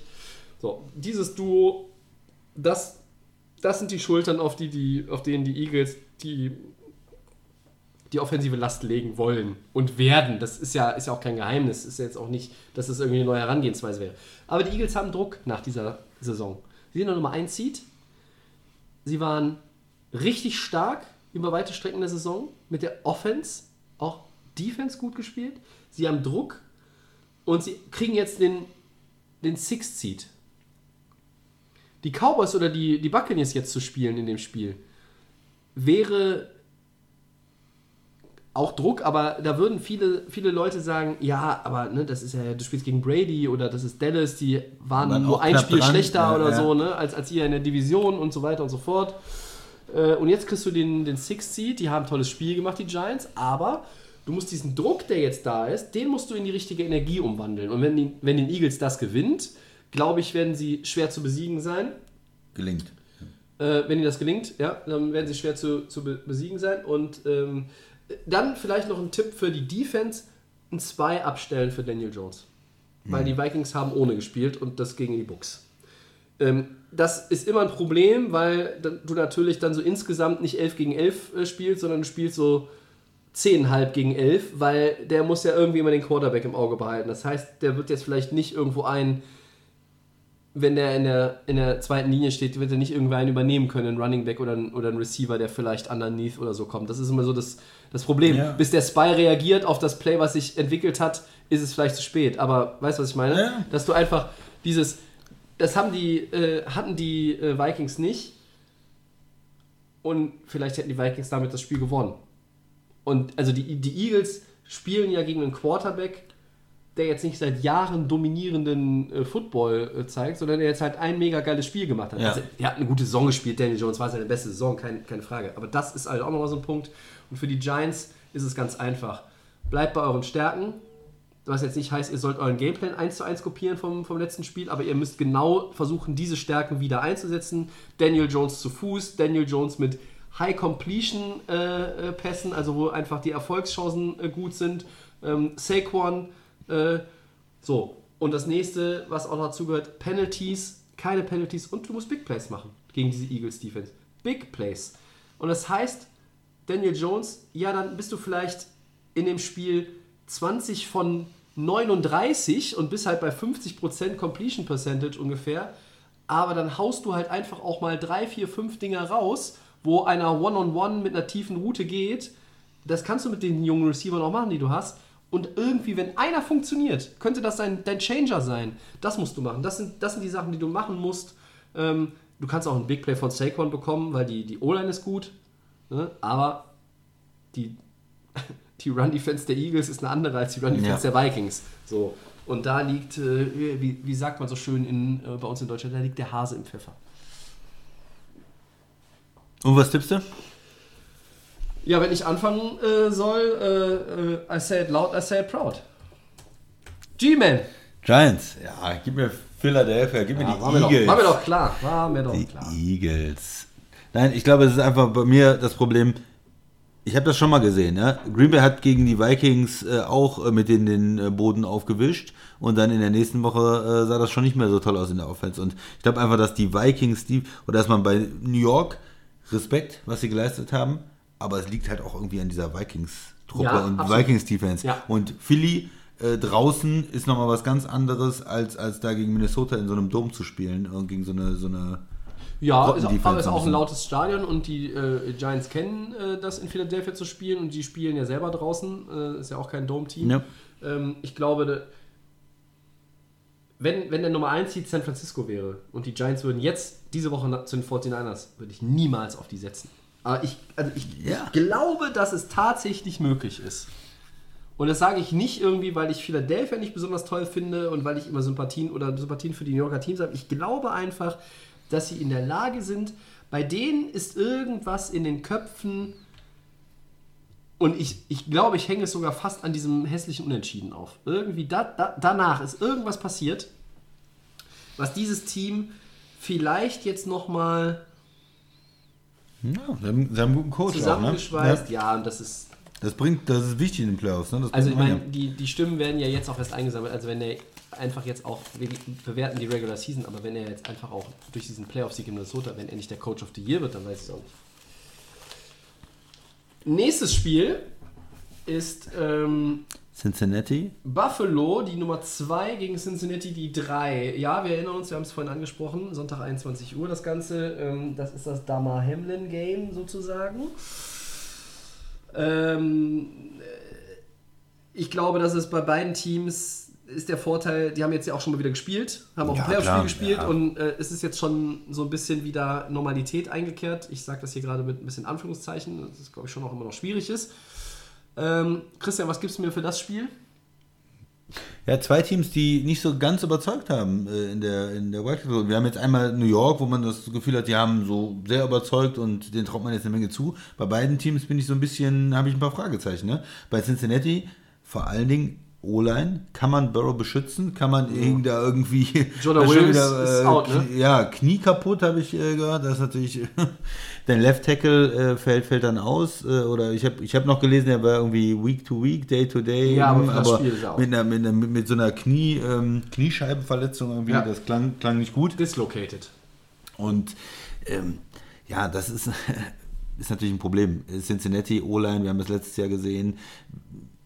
Wie wichtig das natürlich ist, dem deinem Quarterback Zeit zu geben, dass er irgendwas machen kann. Wenn der sofort dauernd Leute im Gesicht hat, dann wird es schwierig, die tollen Receiver, die sie ja haben, anzuspielen. Aber sie sind damit letztes Jahr bis in den Super Bowl gekommen. ja, ja, aber wir haben auch gesagt, dass sich das ändern muss, dass er es besser werden muss. Er ist auch uh, unendlich oft gesackt worden ungefähr letztes Jahr. Ne? Ja. Also es ist, äh, hat natürlich auch eine Menge Probleme gehabt. Und es waren ja auch andere Sachen, die schon in der O-Line, Leute, die verletzt sind und, und angeschlagen sind und wo es nicht so richtig läuft. Und die rechte Seite, äh, wo, wo ähm, der von Dallas gekommen ist, äh, vorher vor der Saison äh, verletzt ist. Ähm, Collins, ne, heißt der, Ja. der, der Right Tackle. Ja. Also, das, das sind dann ja, verschiedene Sachen, die schon wieder. äh, Und wenn auf der einen Seite einer ausfällt, dann hast du vielleicht noch deinen dritten Tackle und dann fällt auf der anderen Seite wieder einer aus und dann bist du nur am ja, Zusammenbasteln und das äh, ist nicht gut. Zum Glück für die äh, Bengals äh, ist Von Miller ja auch out bei, bei den Bills. Sonst würde ich mir wirklich Sorgen machen äh, um, um Burrow, auch um seine Gesundheit fast schon. Ja, also, der, der Pass Rush der Bills, ist, ist, der nicht, so gut? ist nicht mehr so gut, ne? wie, wie vielleicht am Anfang der Saison. Und dann auf der anderen Seite, bei den Bills, ja, L muss besser spielen. Wenn er so gegen die Bills spielt wie gegen Miami, dann verlieren sie das Ding. Die, die haben mehr drauf. Der Quarterback, der gegen ihn antritt, der hat mehr drauf. Die Offense äh, von Cincinnati ist stärker. Und äh, wenn er da so Fehler macht, wenn er Picks wirft, wenn er Fumbles hat, dann äh, werden sie das nicht gewinnen können. Ne? Das sind so die zwei Sachen, die mir als erstes so von den beiden Mannschaften ähm, auffallen. Ja. ja. Also Cincinnati, kriegen die irgendwie eine, einigermaßen eine O-Line zusammengestrickt da in Buffalo, die den Druck standhalten kann. Und, und die Bills Offense kann er, ich meine, so schlechte Spiele passieren immer, ne? aber er muss auf jeden Fall besser spielen. Und insgesamt war die zweite Saisonhälfte, waren ein paar Wackler drin bei Josh Allen. Ne? Ja, Buffalo hat aber auch alles irgendwie gewonnen und Cincinnati auch. Also irgendeine Serie reißt dann jetzt auch und du hast eigentlich schon alles gesagt. Für Ja. die Bills Ball Protection, Druck auf Joe Burrow und äh, ein bisschen mehr Cook und Singletary. Würde ich auch gerne sehen. Also, also James Cook hat ja auch gute Ansätze gezeigt. Singletary ist ein erfahrener Mann. Äh, setzt die Jungs ein. Ähm, du kannst damit auch irgendwie Play-Action-Element natürlich immer gut, gut bringen und dann kannst du auch irgendwann, äh, weiß ich nicht, dann kommt dann irgendwo vielleicht mal einer mehr nach vorne, um den Lauf zu verteidigen und der fehlt dann hinten in dem, im Double-Team gegen Stefan Dix zum Beispiel. Was auch immer. Also ähm, musst du einfach auch ein bisschen mehr, mehr bringen. Josh Allen selber laufen zu lassen, viel halte ich immer für Quatsch in Buffalo, weil es nicht sein muss oder müsste. Für die Beng Bengals, ähm, die O-Line muss diese, diese Battles gewinnen. Das ist halt die. Wird schwer. Das ist vice versa mit. Druck auf Joe Burrow für die, für die Bills. Das Run-Game etablieren auch hier ein Faktor, weil das war nicht existent. Äh, P. Ryan und Mixon waren gegen Baltimore, aber es ist halt auch die Ravens Defense, die gegen den Run gut ist, ja. Ähm, und Mut zur Attacke.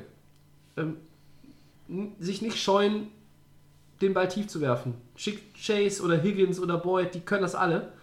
Ähm, du musst dich was trauen. Ich fand, Joe Burrow ist ein frecher Typ, ist ein frecher Hund, der traut sich das, aber du musst als Zach Taylor ihn auch lassen. Du musst dann auch sagen, so, und jetzt machen wir das, wir versuchen das jetzt. Äh, die Secondary der Bills ist die ganze Saison nicht das absolute Sahnestück und da musst du ran. Und dann kannst du, ich dann fand den kannst du ganz schnell auch irgendwie so ein Spiel mal wieder in eine Richtung bringen. ja, ich fand den Punkt mit dem Laufen auch nicht schlecht. Ne? Kannst den Lauf vielleicht ein bisschen etablieren als, als Cincinnati. Aber es ist auswärts natürlich schwer auch. Ne? Äh, Wenn der unerfahrenen O-Line mit, mit Leuten, die neu reinkommen, die das nicht gewohnt sind, dann äh, auswärts äh, mit den Fans und mit der, mit der Bills-Defense.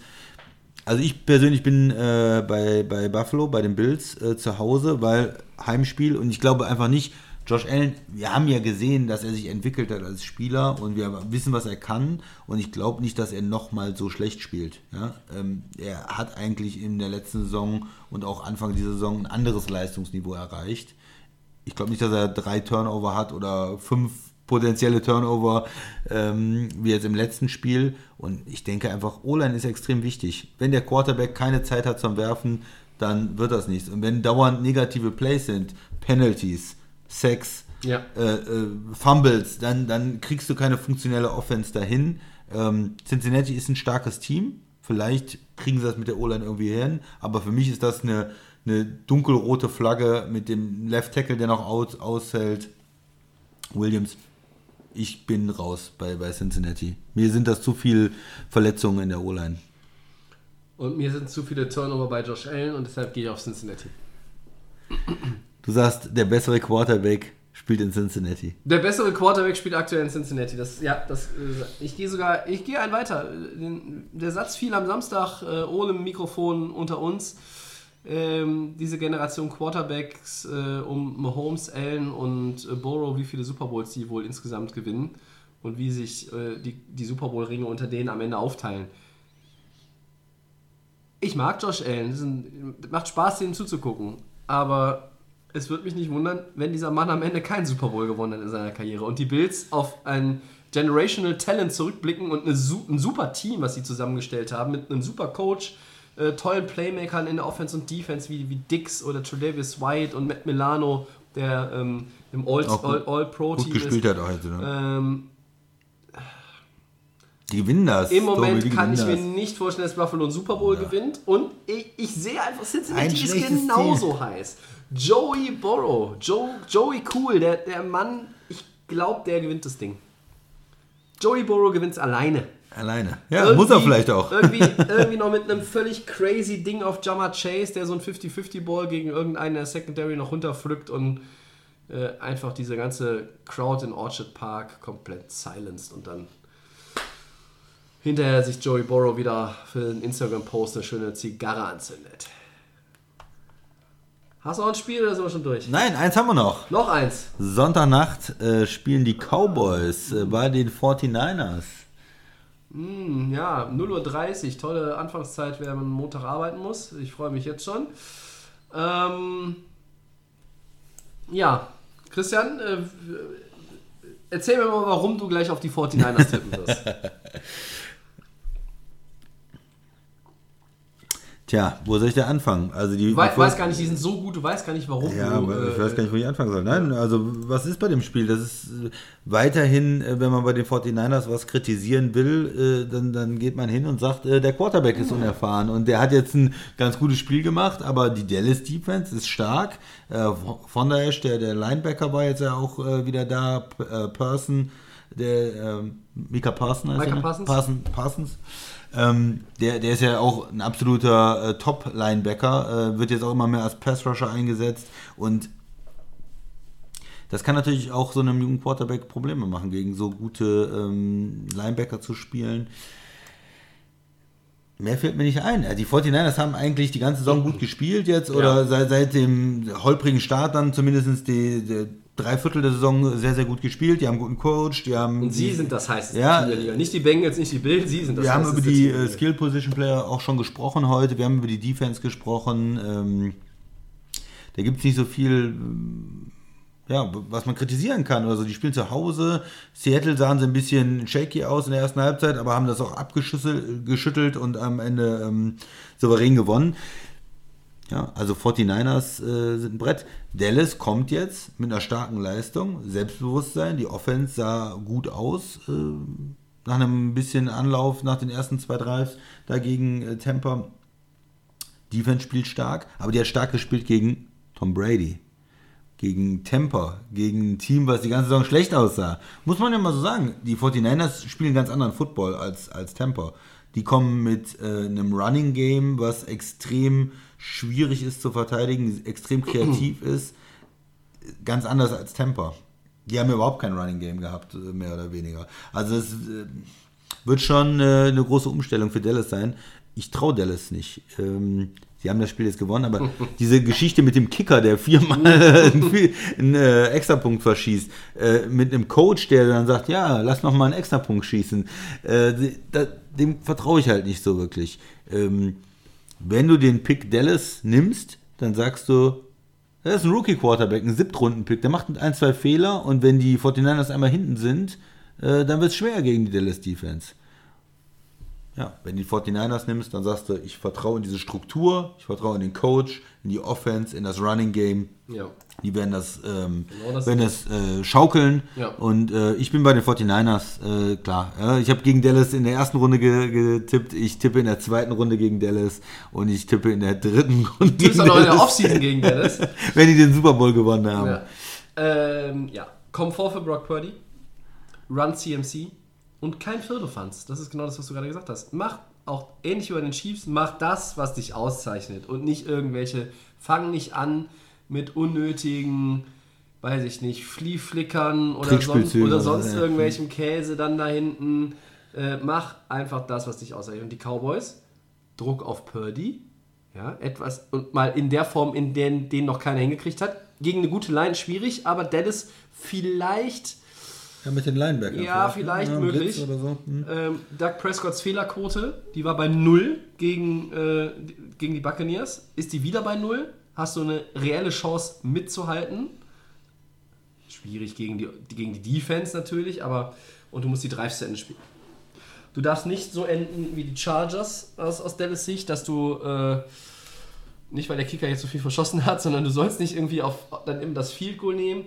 Spiel die Drives zu Ende, spiel sie konsequent zu Ende, lass in der Red Zone nichts liegen, bist du in der Red Zone, musst du in die Endzone und nicht an der 2 dann sagen, ah, wir nehmen die drei Punkte oder an der 19 sagen, ja, okay, dann war es jetzt halt so. Nein, du musst Touchdowns machen. So. Ähm,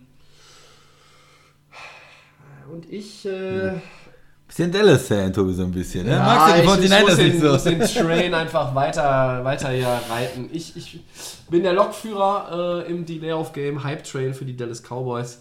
Ich äh, sage, Dallas gewinnt und ähm, habe für dich schon aufgeschrieben, dass du auf die 49ers Ja, sitzt. gut. Ja, und dann sage ich dazu nur noch, how about them Cowboys? Ja, die Cowboys im Championship Game nächste Woche. Ich Irgendeiner hat auch behauptet, die kommen in den Super Bowl, ne? Ich freue mich schon, wenn ich nächste Woche wieder darüber reden darf, dass die Cowboys die einen mächtigen 49ers eliminiert haben. Ich bin mir so sicher. Ich bin mir so sicher, dass sie es schaffen. Weg. Mit Da dem bin Coach? ich mir noch Mit dem sicherer als? Hm. bei den Giants, dass sie die Eagles rausnehmen. Mit dem Coach, ja, der Christian kommt am Ende immer, wenn es um Dennis geht, immer noch, wenn er, ah, Prescott hat gut gespielt, ah, und dann ist noch Running und die haben noch CD Lamb und die haben noch gute Playmaker in der Defense, und dann kommt der Christian und sagt, was eigentlich mit dem Coach? Ja, Was mit und, Coach? und, und Schulz, dem Tight End, der hat auch richtig gut gespielt, ne? Ja. Viel gemacht. Ja, ist Respekt. der bessere Kelsey vielleicht sogar. Oh. Nicht ganz.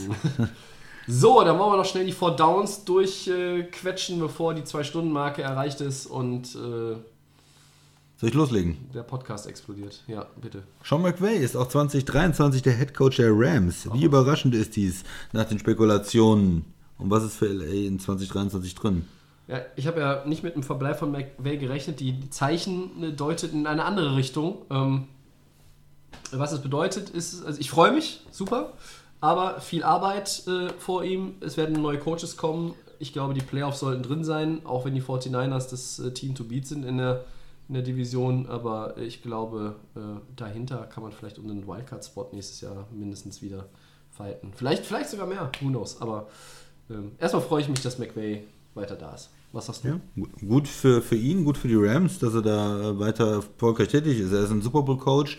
Ähm, hoffentlich, ähm, Cassie auch. hoffentlich kommt er da äh, auch jetzt mal runter in der Offseason. Er braucht ja diese Erholung auch. Ne? Vielleicht haben sie da einen Weg gefunden. Ich hatte das ja gesagt, dass man ihm irgendwie ein bisschen mehr Zeit, ein bisschen mehr Urlaub gibt, um da ein bisschen zurechtzukommen. Und, und dann geht's weiter. Ja, schöne Sache für die Rams. Zweites Down. Noch ein Headcoach, der an Ort und Stelle weitermacht. Das ist Jim Harbour an der Universität of Michigan. Wie nachvollziehbar ist für dich diese Entscheidung, dass er nicht in die NFL zurückkommt? Ja, er hätte die Möglichkeiten ja gehabt, denke ich mal, auch eine Franchise wieder zu übernehmen. Ähm, College Football und, und NFL, das sind halt unterschiedliche Sachen. Du musst halt dieses, diesen Spaß daran auch an diesem Rekrutieren von diesen jungen Spielern haben und in der NFL ist es halt wieder was ganz anderes. Ähm, Da musst du mit den, mit den gestandenen Männern, mit den Profis arbeiten, ne, mit den Verträgen, mit dem Salary Cap. Man hat das Gefühl, das ist sein Ding Ja. und dann soll er dabei bleiben. Das Ja. ist gut für ihn, er ist super erfolgreich. Was soll ich das kritisieren? Ja? Aber ich hätte ihn auch ganz gerne in der NFL gesehen äh, als Coach. Ich hätte, würde denken, er könnte auch erfolgreich sein in der NFL oder wieder erfolgreich sein. Aber äh, was gut für ja. ihn ist, soll er soll, nachvollziehbar, ja, soll er dabei bleiben, wenn das, wenn, wenn Ich das denke auch, dass es die richtige Entscheidung ist. ne? Also die Erwartungen an ihn wären einfach immens, immens hoch durch den Erfolg am College und dass er auch schon erfolgreich in der NFL gecoacht hat. Es wären sehr, sehr hohe Erwartungen gewesen. Und warum sich dem aussetzen? Man ist einfach auch, also der Mann ist ja auch ein paar Jahre älter geworden. Der muss, der muss sich vielleicht jetzt nicht mehr diesem ganz großen Druck. Also ich meine, in, in Michigan hast du schon viel Pressure, keine Frage. Aber ähm, wenn ich das richtig gesehen habe, hat er mit allen Boni, die es noch so abzugrasen galt, 10 Millionen Dollar in 2022 äh, verdient.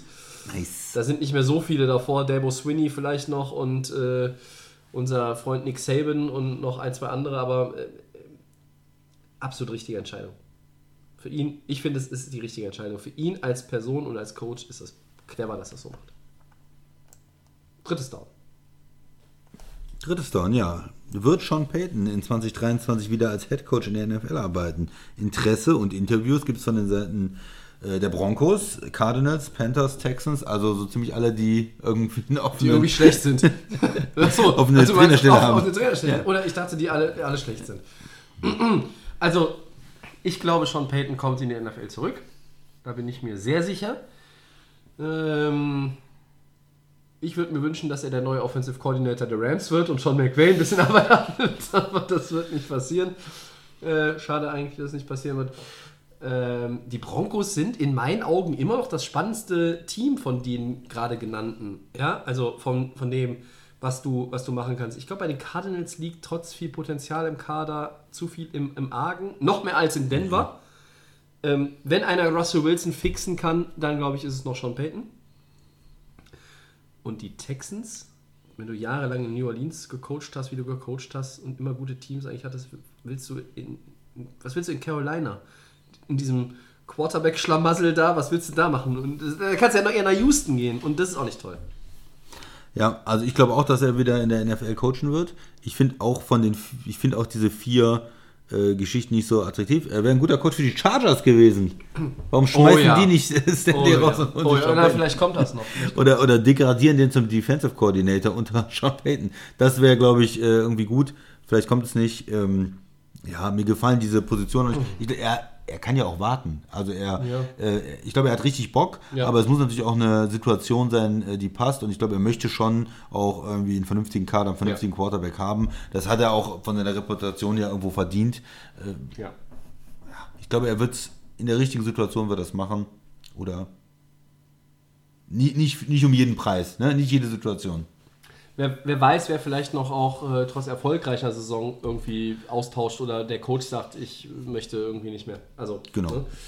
Viertes und letztes Down, äh, wir werden die Zwei-Stunden-Grenze äh, trotzdem leicht sprengen, aber es ist so. Ähm, Derek Carr hat sich mit einem Post von den Raiders und den Fans in Las Vegas verabschiedet. Ähm, wird Kahns Starter in der NFL bleiben, Christian? Und wenn ja, wo? Ja, schwere Frage. Also auf der einen Seite hat er ja noch gut gespielt, äh, vor allen Dingen letzte Saison gut gespielt. Es ist nicht so lange her. Er könnte noch irgendwo Starter sein für, für Teams wie Coles. Ein Upgrade irgendwie, die mit ihr immer mit ihren Veteranen da kommen. Ähm, auf der anderen Seite äh, hat man jetzt gesehen, dass die Raiders fast besser mit einem mit ihrem Backup gespielt haben als vorher mit K. Also das macht sich natürlich nicht so gut. Ich, ich muss da einfach nochmal zu sagen, den Plan von Vegas verstehe ich nicht. Du holst Devante Adams, Ja. gibst dafür Picks ab, weil Ja. das der Kumpel ist von einem Quarterback, Ja. weil die zusammen und du sagst, ja, hier der Quarterback und der Top Wide Receiver, du bezahlst ihn, gibst Draftpicks ab und nach nicht mal einer Saison schmeißt überlegst du, ach so, der Quarterback, den wir, nee, der ist ja gar nicht gut. Der, also, ich meine, er hat die Saison schlechter gespielt als letzte Saison, aber diese fundamentalen Entscheidungen, spiele ich weiter mit K oder nicht? Hole ich einen neuen Quarterback, mache ich einen Rebuild? Jetzt habe ich einen unzufriedenen Star Receiver, der keinen Quarterback mehr hat und einen äh, unzufriedenen Ex-Quarterback. Also diese Organisation, äh, diese Logik in der Organisation fehlt mir irgendwie. Ja, und ist egal, ob die in Vegas spielen oder in Oakland, die Logik fehlt da irgendwie schon seit ziemlich langer Zeit. Ähm, für mich ist er weiter ein Quarterback, der Starter sein kann, nicht zwingend wird. Da gebe ich dem Max auch nochmal recht von, von neulich. Ich denke, die Optionen sind Jets, Colts und Commanders. Ich glaube, die Panthers sind keine Option, die, die Texans auch nicht. Äh, er wird sich sein Bruder gleich tun und dann da irgendwie. Ähm, Holt sie ihn in Miami. Top Backup für, für den verletzungsanfälligen Ja, wenn, wenn, wenn, wenn, du ihn als Backup haben willst. Aber wir haben, wir haben Quarterbacks, die vielleicht nicht mehr Starter sein können, aber es gerne wollen. Äh, Derek Carr, Baker Mayfield, ähm, die, haben Argum die haben Argumente, um nochmal um einen Starterjob zu kämpfen. Aber Baker Mayfield war erst so und dann war es jetzt auch wieder so nach dem Seattle-Spiel. Ne? Ja, aber insgesamt ähm, hat das ja gereicht, um nochmal irgendwie diese Ansprüche zu untermauern. Also bei, bei K bin ich nicht mehr hundertprozentig davon überzeugt, dass er einen Starterjob bekommt. Aber ich glaube, dass er zumindest irgendwo hingehen kann, wo er nicht definitiv der Backup ist, sondern eine Chance hat, Starter zu werden. Ähm, aber vielleicht auch eher nur als Bridge Quarterback, ne? Also bis die Jets Competition mit Mac Jones in New England. Ja, nee, das, das glaube ich dann wiederum auch nicht, aber ähm, ja. Auch bei den Colts, das ist ja, bei den Colts ist ja, sie haben ja bald das Panini-Album voll, oder? Mit den, mit den Abziehbildchen von Quarterbacks. Das ist ja lächerlich. Das ist ein bisschen zu jung eigentlich für die Colts. Die müssen, da müssen Müssen noch fünf zwei Jahre warten. Oder? Ach ja. Derek Carr, mal schauen. Das Quarterback-Karussell Offseason, ich freue mich drauf. Derek Carr, Tom Brady, Jimmy G, Brock Purdy vielleicht, keine Ahnung, Trey Lance, vielleicht kommt er in die Verlosung. Aaron Rodgers. Aaron Rodgers kommt vielleicht noch in, in die Verlosung. Baker Mayfield. Ähm, vielleicht werfen wir auch noch mal deinen guten Freund Sam Darnold irgendwie mit in den, in den Mixer und rühren einmal um. Wird auf jeden Fall ein Highlight. Ich freue mich jetzt schon. Ja, wer, wer weiß. Lamar, Sag mal. Ja. meine Güte, ist der Ausmus. Ja. Äh, wer ist der andere Knilch noch bei den Jets? Zach Wilson? Ja.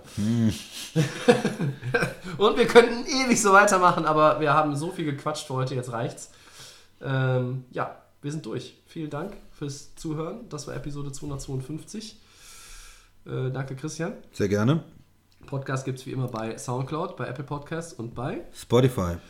at die Layoff Game NFL. Du könnt ihr uns schreiben bei Facebook und bei Twitter, die Podcast. Da könnt ihr uns schreiben bei Instagram. Dann viel Spaß mit den Divisional Playoffs. Wir sind raus. Ciao.